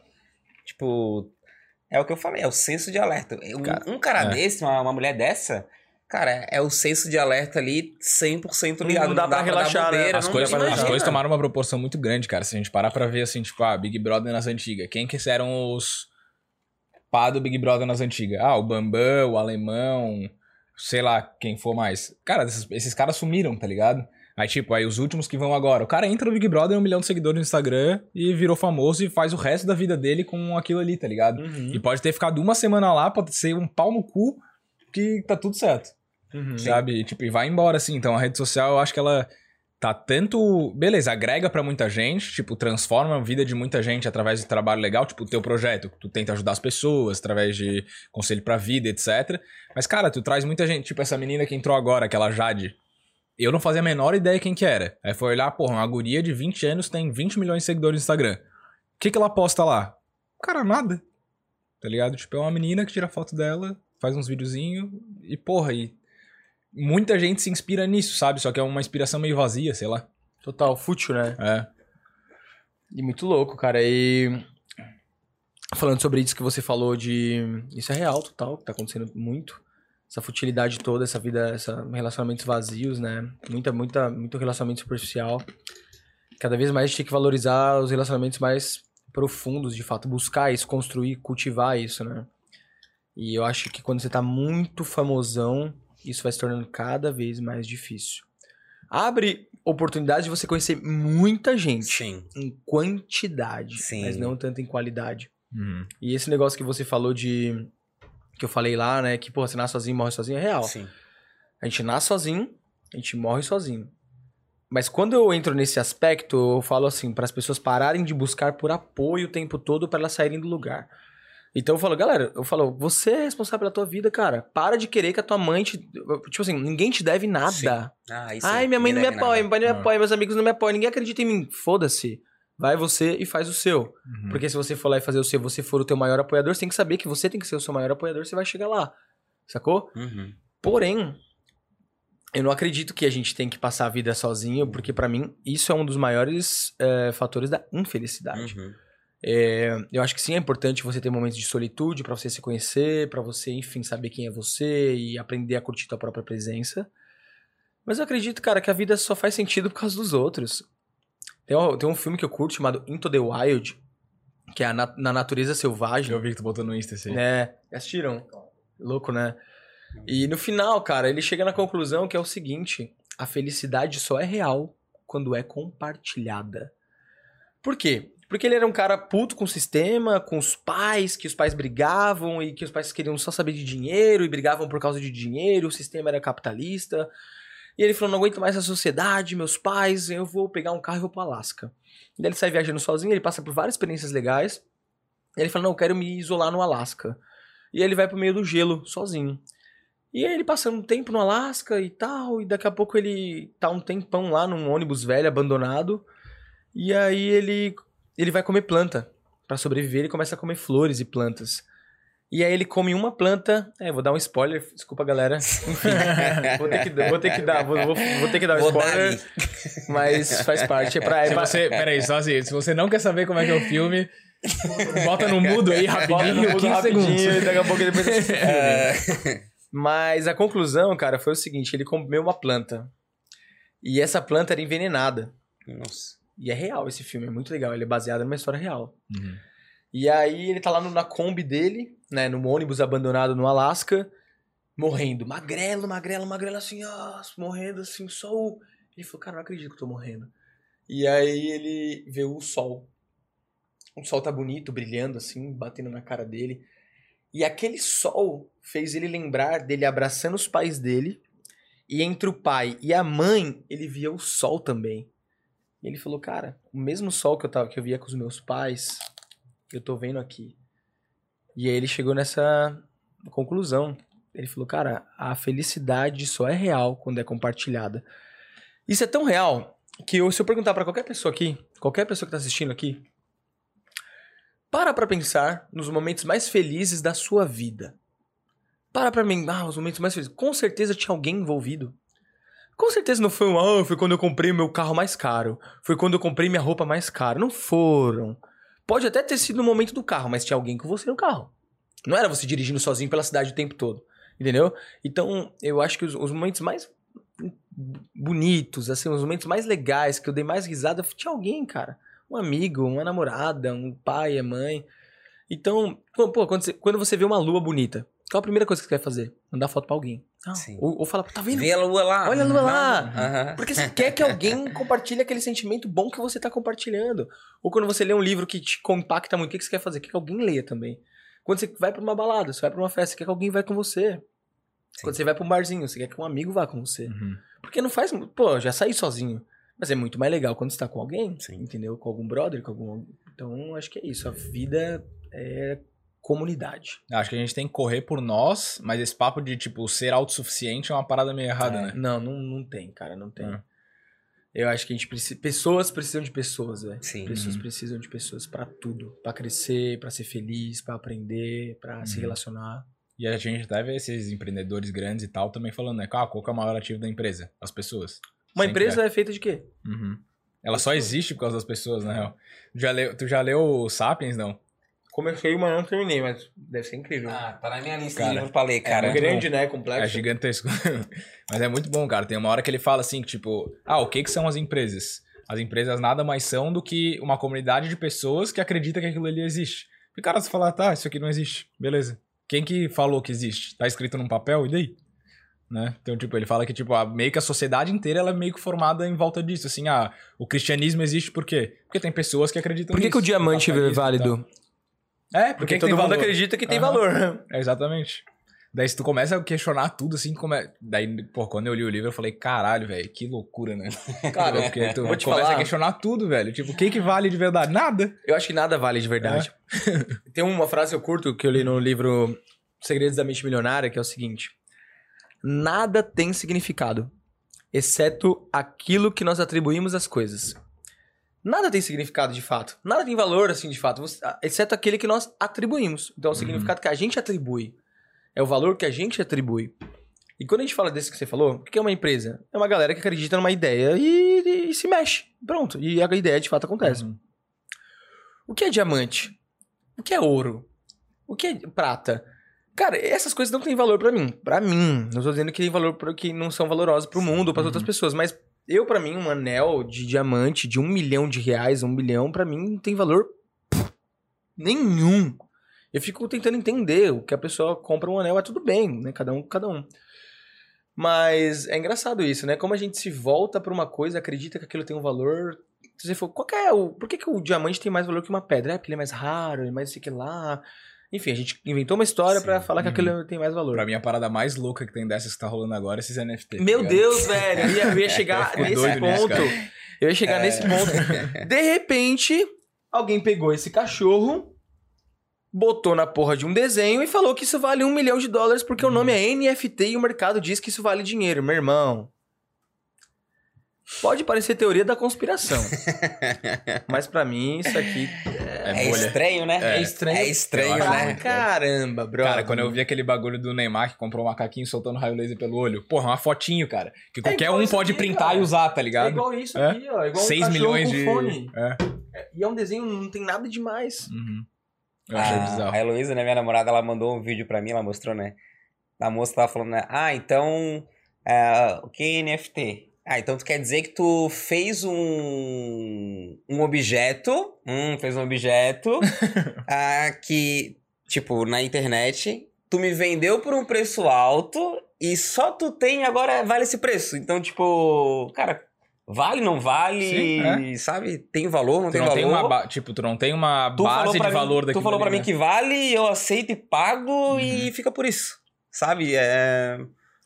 Tipo, É o, meio din- o estranho, dinheiro, né? se a gente parar pra pensar, ele tem um pouco dessa lógica, assim, também, mas ele tem uma... um fundo, sabe? Tipo, sei lá, o Bitcoin. O Bitcoin tem um negócio da escassez. Existem tantos Bitcoins no mundo. E ele é o meio também, né? Isso, mas tipo, existem tantos bitcoins no mundo. Tu comprou, acabou. Se tu quer comprar, agora tu tem que comprar de alguém que tem. Mas, pô, cara, uma fotinho que o cara transforma num negócio que não tem, Sim. tipo, usabilidade real, tá ligado? É, que é uma- muito estranho. é uma obra, muito né? estranho. É. que ele não é, enfim, a moeda, ele é uma obra, então vou É como falar. se fosse a Mona Lisa. É igual, a é igual, né? Alguém falar, esse celular aqui vale tantos reais. Mas Uhum. beleza, eu tenho esse celular, eu uso ele pra alguma coisa. Agora eu vou chegar e falar pra ti, então, Adamo, acabei de fazer aqui um- uma arte, tá?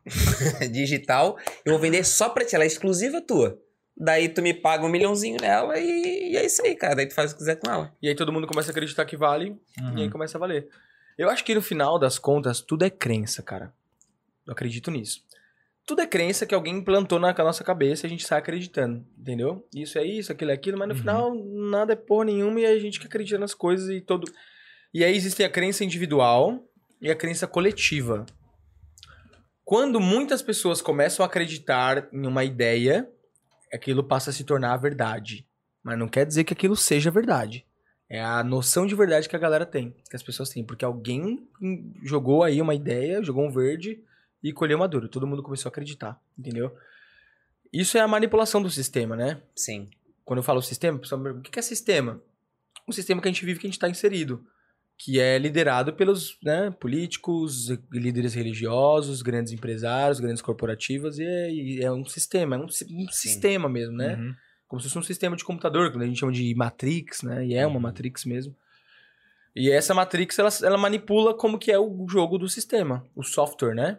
Então elas falam, ó, quero que vocês acreditem que isso vale dinheiro. Quero que vocês acreditem que isso é bom e que isso não é bom. Por quê? Porque eu quero, porque eu tenho um, um benefício em cima dessa sua crença. Aham. Então é sempre assim. Acho que a- acredito muito que tem isso por trás também. E envolve também, eu acho que é, a ganância das pessoas em ganharem dinheiro. Uhum. Porque é o seguinte, o que é que acontece? Ah, alguém fala que isso vale 500 mil reais. Isso digitalmente vale 500 mil reais. Então, eu tendo dinheiro, eu vou fazer o quê? Cara, eu acho que tá todo mundo fazendo esse movimento. O que eu tenho dinheiro sobrando, eu vou comprar. Porque igual aconteceu com o Bitcoin, né? Paralelamente, ah, hoje ele tá valorizado. Então, se eu sair primeiro, eu vou beber água fresca. E daí acaba criando aquele vício de todo, aquela ganância de todo mundo querer aquilo que é novo, que é novidade, porque alguém falou, porque o sistema, né, por trás fala que isso é isso. Então, na ganância de ganhar o dinheiro, vai todo mundo correndo para aquilo, porque querem ganhar o dinheiro futuramente, enfim, é, os motivos daí eu acho que são mais nesse de ganância mesmo, para vender lá na frente, pra, ah, eu vou investir nisso. Cara, eu vi gente comprando terreno em jogo por um milhão de reais. O cara comprou um terreno num jogo. Metaverso. É, cara. E que pode ser que o jogo nem vá pra frente, tá É. ligado? É Isso eu acho que ele comprou no sentido, tipo, lá na frente eu vou vender. Então acho que eu- a busca em ganhar um dinheiro fácil e rápido leva a gente pra, pra algumas coisas assim que, tipo, Não fazem sentido É, se parar pra pensar de verdade, né? parando pra pensar não fazem tanto sentido. Pô, pode ser que vale alguma coisa? Acho que sim, mas um milhão de reais num terreno, num jogo, sabe? Eu acho desproporcional. Então a, a nossa ânsia, ganância por dinheiro, por, ah, eu vou buscar o sucesso, dinheiro rápido, não sei o quê, leva a isso, cara. Eu acredito nisso. E aí, ó, isso vai ser sempre relativo, né? Porque Rapidinho, assim, a gente toma mais uma? com certeza. Why not? Perguntar pra Se não, falar, se não falar que é a saideira, não, não vale, Vocês né? estão ligados que não existe saideira, né? Eu nunca fui embora na saideira. Lá em São Paulo, meus brothers falavam assim: tinha a saideira, tinha a caideira e a derradeira. Então os caras falavam, mano, a saideira? Não, mas agora tem a caideira, né? Não, agora é a derradeira pra. Cara, teve uma vez que Ah, a eu gente ia era mais novo. história agora. Tem que me engraçar. Vai, vai, vai, não vou dar spoiler. Vai, vai tu, vai tu. Foi num bar e o cara começou. De faculdade, assim, né? Aqueles barzinhos UFSC ali. Aí- Patrocinador, Ah, no inclusive. meu escritório, no meu escritório. Foi no meu escritório. Não ia falar, entendeu? Ele lembrou que era patrocinador. Aí a gente chegou lá, tal, tava tomando. Nas antigas, os barzinhos ali da UFSC não tinha horário pra fechar, né? Mas daí os caras estavam cansados e não aguentavam mais, só tava nós lá. Aí eles falaram: Ah, tá, tamo passando a saideira pra encerrar a conta do bar, né? Dele assim, tá, mas a gente pode pedir só uma ou pode pedir mais? Dele, não, pode pedir mais. Dele, assim, ah, tá, então vem uma caixa. A gente pegou uma caixa de 24 litrão, foi, né? Sei lá, sei lá, sei lá. 12 litrão, 24 caixa, velho. Saideira. Exato. Aí você fecha o bar, né? Não. Quantas vezes você já fechou o bar? Já fechei o bar, o cara, o, seguro, o garçom ali, cara, já colocou todas as cadeiras pra cima das mesas. Uhum. Todas as mesas já estão tudo organizado, já passou pano, já passou pano até no seu pé. Aí você, calma, traz mais um aí. Cara, puto, Tô né? pagando, pô. Esse, é- esse é o viver o momento presente. É, esse é o presente, vai, tem que viver o presente. Nossa, mas foi, foi o, o auge, né? De uma caixa, pô, engradado. Esse dia eu fiquei muito mal. Mas é, cara, quem nunca, né? Quem nunca? Atire a primeira pedra. Eu até me esqueci, tu ia... Ah, não, eu ia falar de um negócio que é o seguinte. Ainda bem que eu lembrei. É, isso vai ser muito relativo, entendeu? Hum. Tipo assim, o que tem valor pra você não tem pro outro, o que é muito pra você não é muito pro outro. Então, por exemplo, ai, diamante não tem valor pra mim, ai, mas pra mim tem, porque minha avó tinha um colar de esmeralda Sim. e porque eu ganho milhões eu mereço, ok. Então, roupa de marca, né, essas coisas, carro de luxo, por aí vai. Eu acho que o o autoconhecimento é muito importante pra que você não viva o tempo todo sofrendo, querendo ter as coisas que todo mundo tem, porque tá na moda e porque todo mundo diz que é valioso e você não se conhece pra saber o que é importante pra ti. Então, assim, não tem certo ou errado ter carrão ou roupa de marca ou, ou- O importante é você saber o seguinte, cara, qual o estilo de vida que eu quero ter? Como é que eu quero viver minha vida? O quanto eu estou disposto a pagar o preço pra ter essa vida? E, e é isso. O que vai me deixar feliz, de fato? Como é a vida que eu quero viver que vai me deixar feliz? Quanto custa essa vida? Porque senão você vai ficar correndo atrás de uma, da vida dos outros o tempo todo, cara. E vai estar sempre infeliz porque você não tem alguma coisa que o outro tem. E sempre vai ter gente que vai ter coisas que você não tem. Entendeu? Eu vejo que, que assim, o cara ganhava mil. Daí ele passa a ganhar três mil. Fica feliz. Mas daqui a pouco ele vê o amigo dele ganhando cinco mil dirigindo um carro que ele não tem. Ele tá muito infeliz agora porque ele, o amigo dele ganha cinco mil. Ele passa a ganhar cinco mil. Aí o amigo dele empreende, começa a fazer 20 mil por mês no marketing digital, 30 mil por mês. Aí ele fala, puta, agora eu sou um merda, tenho que fazer isso também. Aí o amigo dele começa a dirigir um Porsche, ele se sente um merda porque ele não tem um Porsche, ele tem só o Honda Civic, que é um carrão animal Sim. também. Então ele não tá entendendo que esse é um jogo sem fim. Até que ele entenda e fala assim, cara, peraí. como que é a vida que eu quero ter? Quanto custa essa vida? E o quanto eu estou disposto a pagar, trabalhar e pagar o preço para ter essa vida? Então eu vou jogar o meu jogo. E aí você começa a entender, ah, mas eu tenho roupa de marca, tá, mas eu não sei, não, não faz sentido pra mim. Eu não quero pagar 300 reais numa camiseta. Ah, mas você é medíocre? Não, só que pra mim eu não quero jogar esse jogo. Sim. Porque eu sei, gente, É uma coisa que não me agrega, né? e outra, convenhamos, né? Quanto maior é o game que você quer jogar, quanto mais você quer ter, mais você vai ter que pagar preço. É pro- exatamente proporcional. Se você quer ser um multimilionário, ter três carros na garagem, Porsche, Ferrari, não sei o que, e uma casa de, de um milhão, você vai ter que doar muito tempo. Saiba disso. Tempo, trabalho, vitalidade, juventude pra ter essas coisas. É certo, errado? Não. Apenas entenda o que, que você quer. Quer pagar o preço pra ter essas coisas? Ok. Entende? Tem um cara que não. Tem um cara que fala, cara, eu valorizo mais surfar com os meus amigos três vezes por semana. Eu valorizo é, fazer paraquedismo. Eu valorizo ter tempo pra treinar. Eu valorizo ter tempo pra meditar. Eu valo- valorizo ter tempo com a minha família. E valorizo também ter uma vida legal. Eu prefiro balancear. Então, se eu estiver fazendo 20 mil, ou 10 mil por mês, ou 8 mil, e ainda me sobre tempo pra viver essa vida que eu vivo, Uhum. quem é mais bem sucedido? Uhum. O cara que faz 10 mil por mês e tem todas essas possibilidades, esse, esse tempo de qualidade com a vida, com fazendo esportes e tudo mais, cuidando da saúde. Ou o cara que faz 100 mil, tem tempo pra nada, mas tem um monte de coisa, material. É relativo, cara. Então é, é você saber o que, que é bom pra você. Sacou? E até o ganhar, de fato, é relativo, né? Porque, sei lá, o cara que ganha 10 mil e gasta 10 mil ganha menos do que o cara que ganha 2 mil e gasta mil. Exatamente. O outro é o pobre com conforto, né? Tipo de É. pobre com conforto. Tem ganha mais, mas tá sempre gastando tudo. Uhum. Até mais do que os 10 mil que ele recebe. Exatamente. Só entra um pouco na questão, tipo, se ele tá gastando 10 pra viajar também com experiência nessa coisa toda, né? É, se ele tá investindo 10 É. ou se ele tá torrando, jogando fora, né? Porque eu, eu, eu tirei um pouco pra, pra lição de vida, não lição de vida, pra um estilo de vida, é, explorar um pouco mais as coisas no qual eu nunca tinha feito. Por exemplo, viajar é uma coisa que eu gosto muito, mas sempre quando eu falava em viajar, pensava em gasto alto, porque eu- viajar a gente pensa, não, vou pra fora, vou fazer isso, vou fazer aquilo. Ano passado, eu e a Luísa, né, a gente, pô, eu falei, cara, eu nunca fui pra serra, então é aqui do lado, e a gente nunca foi, sabe? Então é uma experiência que eu nunca tive. E é um baita de um lugar bonito. Um baita de um lugar. Eu falei, não, vamos aproveitar um pouco mais, mas aproveitar por aqui também. Então vamos viver, né? Viver tranquilo e tal. Uhum. Aproveitar também e conhecer lugares que a gente não conhecia. A gente pegou o carro e foi lá pra Serra. A gente pegou o carro e foi lá pros canyons, sabe? A gente Uhum. conseguiu aproveitar. É... é aquele famoso, né? É... Sabe, viver entre aquele lema, é... como é que é? Só se vive uma vez e a vida tem que. Como é que é? Batatinha quando nasce espalha rama, espalha a rama pelo chão. Não, só se vive uma vez e. Pô, são. Eu- mas eu entendi o que você quis Eu dizer. entendi também tu entendeu, né? dizer. Aham, Pra mim, a vida- Tomara que todo mundo tenha entendido também, mas foi nesse sentido. Então. Pra mim, cara, a vida é esse eterno meio, dilema. Esse É. eterno dilema entre pagar o preço pra construir a vida que você quer Uhum. e viver o agora porque senão você vai morrer amanhã. Isso, é. Então, pra mim, é esse eterno dilema, cara. É sempre assim, tipo, pô, eu tenho que agora gravar e fazer as paradas porque eu quero construir uma vida legal pra mim.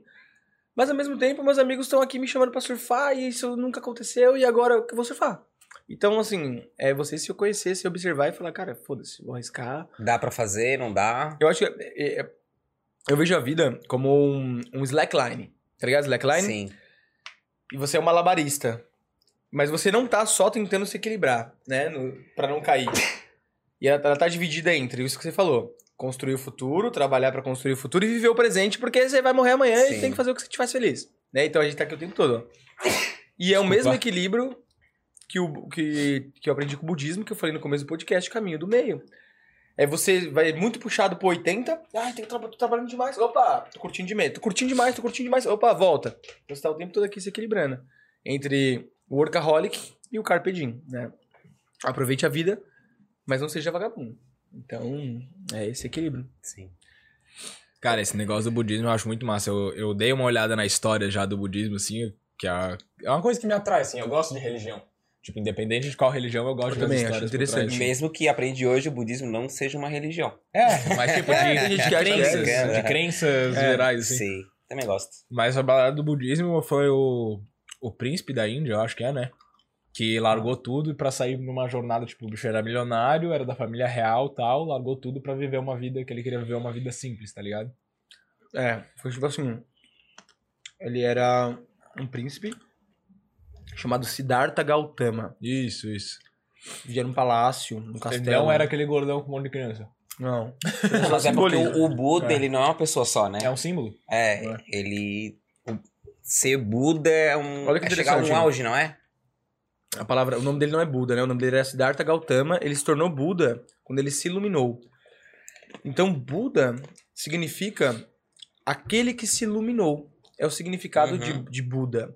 E olha que interessante. O budismo acredita, e eu também, que dentro de cada um existe um Buda. Uhum. Dentro de cada um de nós existe a possibilidade de se iluminar. E se tornar um ser iluminado. Assim como já existiu vários na história. Jesus Cristo, um ser iluminado. Uhum. Siddhartha Gautama e vários outros. Vários outros grandes líderes e grandes seres iluminados. E, e aí foi isso que aconteceu. O, Buda, ele era um cara. Outra história dessa, de que tinha tudo. O cara morava num palácio, Siddhartha Gautama. O pai dele construiu muros altos. O pai dele não deixava, que era o rei, não deixava ele ter acesso a nenhum sofrimento. Então, no palácio não tinha gente velha, não tinha doentes, não tinha morte. Só mulheres bonitas, gente jovem, alegria, comida boa e coisa e um, um conforto máximo. E o Siddhartha Gautama viveu essa vida de maravilha, de príncipe, de mulheres, isso e aquilo. E aí, um determinado momento, ele engravidou uma, ele se casou, eh, enfim, não sei exatamente, ele se juntou com uma mulher e se apaixonou e ficou com ela tal. E ia ter um filho com ela, teve um filho, se eu não me engano, alguma coisa assim. Mas ele tava se questionando muito, assim, cara, será que isso aqui é o mundo? Ele falou, pai, quero dar um rolê, quero sair do palácio. O pai dele meio relutante e tal, ele chamou um, um, um serviçal, um ajudante, pra ir com- acompanhar ele. E aí quando ele saiu do palácio, ele se deparou, que é, é- tudo isso é alegoria, né? Sim. Na história ele se deparou com três deuses, entre aspas, que se fantasiaram desses sofrimentos para que ele aprendesse isso. Então ele se deparou com, com um cara doente, mendigo na rua, em estado eh, terrível, assim. Se deparou com um morto e com uma pessoa muito velha. Então ele viu um cara muito velho que, de acordo com a alegoria, eram deuses disfarçados para mostrar para ele né, que, Uhum. o sofrimento do mundo. E ele se comoveu muito com aquilo. E ele falou, cara, eu quero entender o sofrimento do mundo. Eu quero entender o que faz as pessoas sofrerem. E aí ele saiu peregrinando. Saiu peregrinando e meditando. E aí em uma da... Então, olha que doido, cara. O Siddhartha usou o próprio corpo dele observando os próprios desejos e sofre. O que que fazia um... Tipo assim, ele usou o corpo dele como laboratório. Ele parava, meditava e ficava olhando. Por que, que eu tô agoniado? Por que eu tô sofrendo? Por que eu tô sentindo? Ah, é desejo. Ah, é apego. Ah, é, é aversão. Ah, é isso e aquilo. E ele foi. Pá, pá, pá, pá. Um dia ele se iluminou. Ele entendeu por que, o ser humano sofre, a razão do sofrimento e tal. Eu gosto muito de, de budismo por causa disso. Porque ele não- nunca fala pra você assim, alguém tá te fazendo mal, é, você fazer isso é errado, fazer isso é certo, sexo é certo, é errado, casar, é, fazer sexo antes de casamento é errado. Por que, que ele considera que não é uma religião? É considerado que não é uma religião? Porque não tem dogmas. Não é aquela coisa assim, isso pode, isso não pode, faça isso, reze tantas coisas, faça aquilo, porque senão você vai ser pecador. A única coisa que o budismo diz é o seguinte: Cara, faça aquilo que seu coração mandar e aquilo que te faça feliz. Desde que não faça nenhum outro ser sofrer. Cara, assim fica fácil de viver a vida. Tudo é certo. E se todo mundo pensasse assim, o mundo estaria melhor. Pô, tudo é certo. Uhum, Desde que eu não esteja te machucando. uhum. Desde que eu não esteja te magoando. Desde que eu não esteja te ferindo.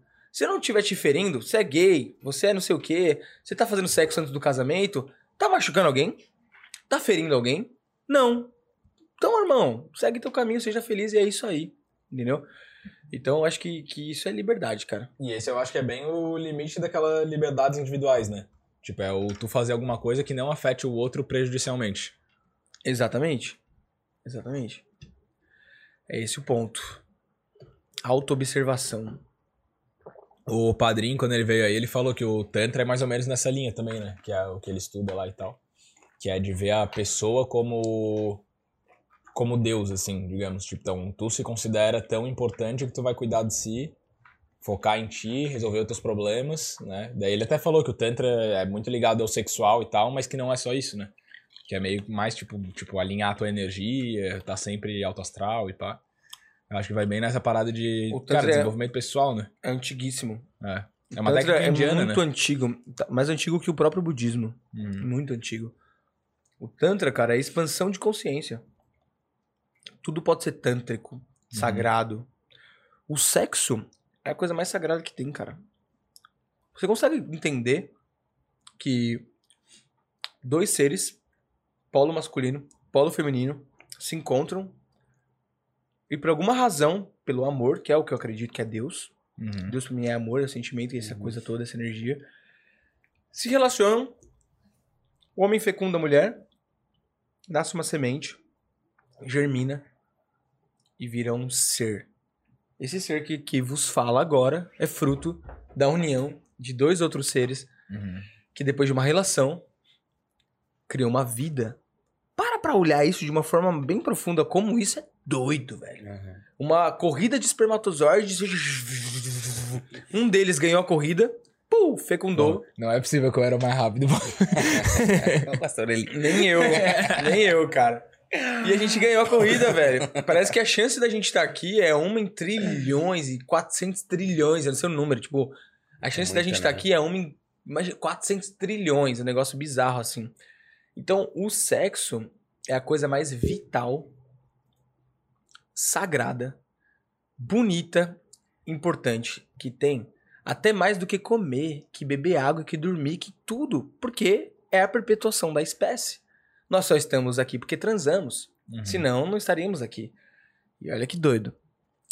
Sabendo disso, isso é tão vital, tão, tão instintivo para a sobrevivência humana, até mais do que comer, que transformaram isso num pecado. Então, olha que louco. Tudo o que é da natureza humana, que todo ser humano tem, foi transformado em pecado. Entende? Preguiça, gula, é, luxúria, tudo virou pecado, mas é que tá, tá presente em todos os animais. Gato é preguiçoso, cachorro é preguiçoso, leão Uhum. às vezes é preguiçoso, eu sou preguiçoso. Uhum. É, eu sou guloso, tô aqui comendo quase a batata toda, batata inteira toda, tá ligado? É, eu go- gostamos de luxúria, todo mundo tem essa ganância, todo mundo tem. Uhum. Isso se torna ruim quando isso se torna too much, né? Demais. Uhum. Só que o sexo, cara, ele é uma coisa assim sagrada se você olhar com esse olhar. Só que isso foi muito deturpado, entende? Como aí virou pecado, aí tem que pedir autorização agora pra fazer sexo. Qual que é a autorização pro sexo? Casamento. Então, então lá pedir autorização, né? Mas assim, você já viu um passarinho pedir autorização pra se relacionar? Já viu um Uhum. cachorro pedir autorização pra se relacionar? Já viu um gato ter que pedir autorização pra se não simplesmente e é ser tão doido, cara, que as pessoas se sentem culpadas quando elas fazem sexo. Se sentem mal. Porque acham que tá fazendo uma coisa errada. Entende? Mas não todas, mas a grande maioria, no fundo, tem um sentimento de culpa, uma vergonha de olhar pra outra pessoa. Geralmente não se olham nos olhos e fica aquela coisa. O Tantra muda isso. O Tantra fala: Ó, galera, vamos parar de olhar isso É como uma coisa isso, é né? horrorosa. Feia, que é você tá culpado, que, meu Deus, vamos olhar como uma coisa sagrada, que é, que gera vida. Uhum. Vamos respeitar o outro, vamos olhar o outro como um Deus, né? Vamos olhar o outro como uma pessoa sagrada, vamos olhar o pai. E aí você tá totalmente presente, cara. Aí a coisa fica doida, né? Uhum. Orgasmo é outra história, você não tá ali mais só pra gozar, Uhum. você tá ali pra tá ali, né? Uhum. E ele aí- falou pra gente que é um negócio muito matriarcal, na real. Que, tipo, que é o cuidado com as mulheres. Tipo, que a- o Tantra, ele envolve muito isso, que é... Vai até meio que contra o que hoje estão pregando, meio que como feminismo e tal, que a mulher tem que ser autossuficiente e tal. Mas fala que é um cuidado divino com a mulher. Tipo, o cara tem que estar presente pra mulher estar feliz, entendeu? Tipo, viver pela mulher, digamos assim. E é uma Uhum. coisa que hoje meio que se deturpou, assim, e se perdeu, né? E é uma coisa que é muito antiga. E que é legal se tu Uhum. parar pra pensar Total. assim. Ele usa uma camisa que, chama, que tá escrito, tipo, God is a woman, tá ligado? Tipo, Deus é uma mulher. Pô, eu achei muito massa, tá Cara, ligado? E ele duvido. explicando essa, essa lógica toda do Tantra faz muito sentido. E o chocolatinho, Will? Aprendesse? Ainda não, ainda não fiz o curso. Mas eu vou fazer, padrinho, vou fazer. Cara, eu já tive algumas experiências profundas com isso daí de. Tipo assim, você deve ter escutado muito isso aqui, até com a própria Bia, né? Ela deve falar muito disso. Uhum.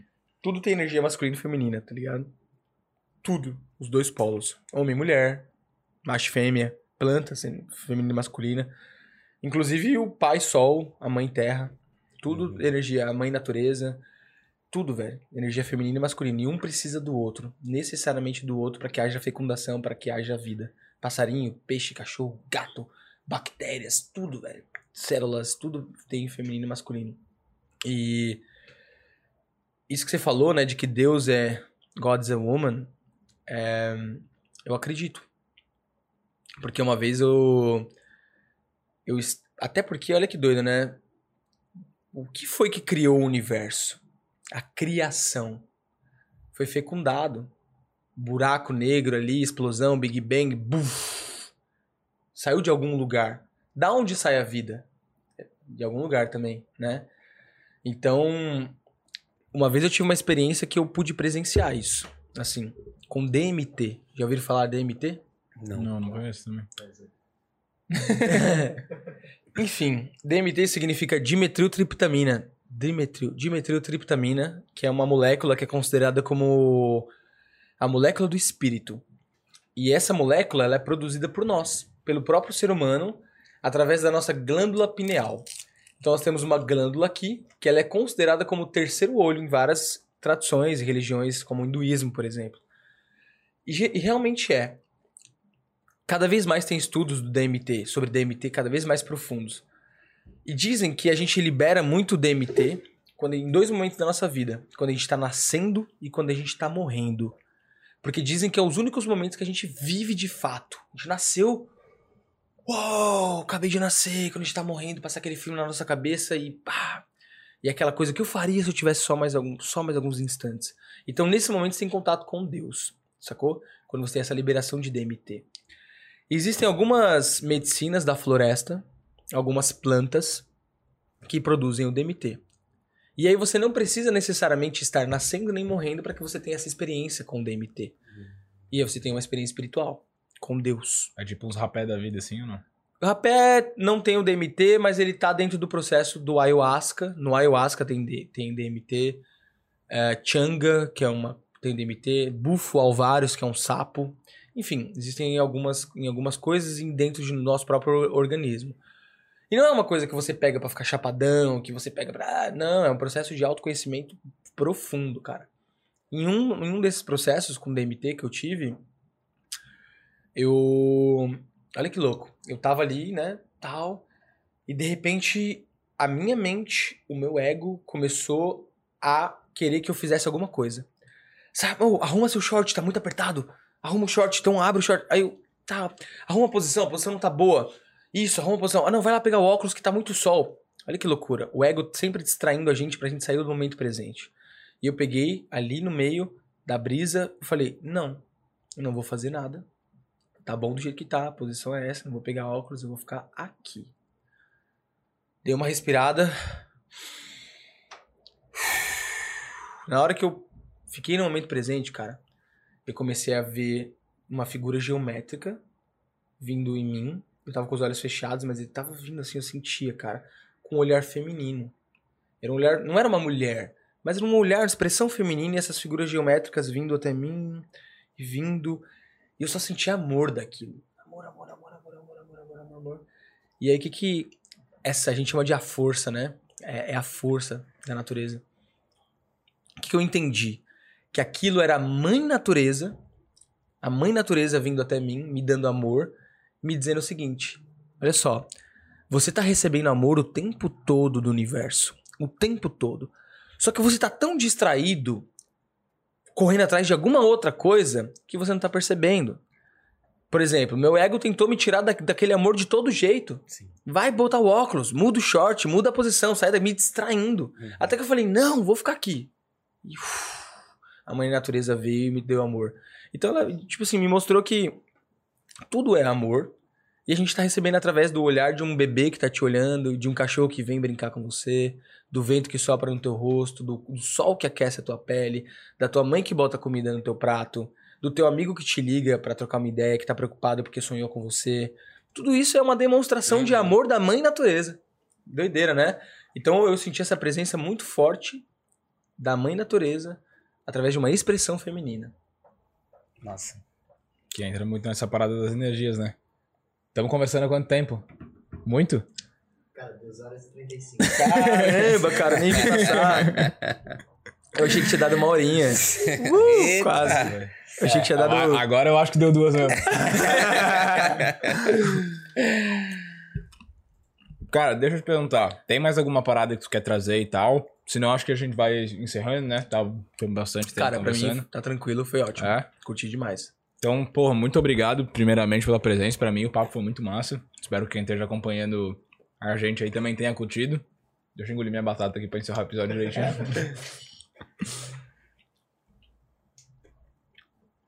Mas deixa também aí tuas redes sociais, teus projetos pra galera que tá acompanhando a gente aí. O que que tá vindo aí de novo? Eu ouvi tu falando no telefone agora há pouco que tu ia fazer uma imersão aí, uma parada aí que tá vindo. Show, show. Deu spoiler já. Dei um spoilerzinho.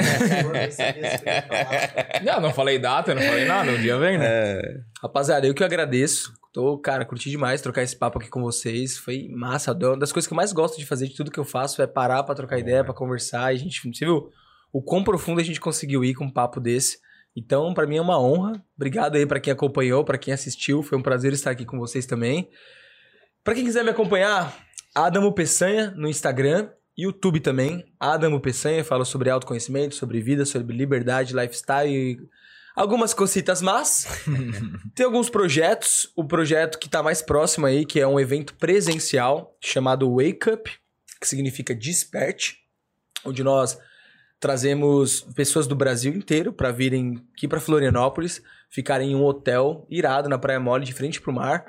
E nesse hotel, cara, as pessoas passam por uma imersão extremamente disruptiva e que muda a vida delas por, por meio de forte impacto emocional. Então são dinâmicas, palestras, vivências, trilhas e muita cura, muita verdade para a pessoa, bum, sair de lá com muito mais clareza de propósito, o que, que ela veio para cá fazer, sabe, de missão, com uma mente muito mais forte, muito mais condicionada para o sucesso, com muito mais clareza de objetivos e de quebra ainda conhecer muita gente interessante, sabe? Pessoas que estão buscando as mesmas coisas, evolução pessoal, profissional e espiritual. Quem tiver interesse, manda um direct lá no Instagram, Adamo Peçanha. E tamo junto. Vai fazer o famoso network, né? Networkzão exatamente. profundo ali. Exatamente.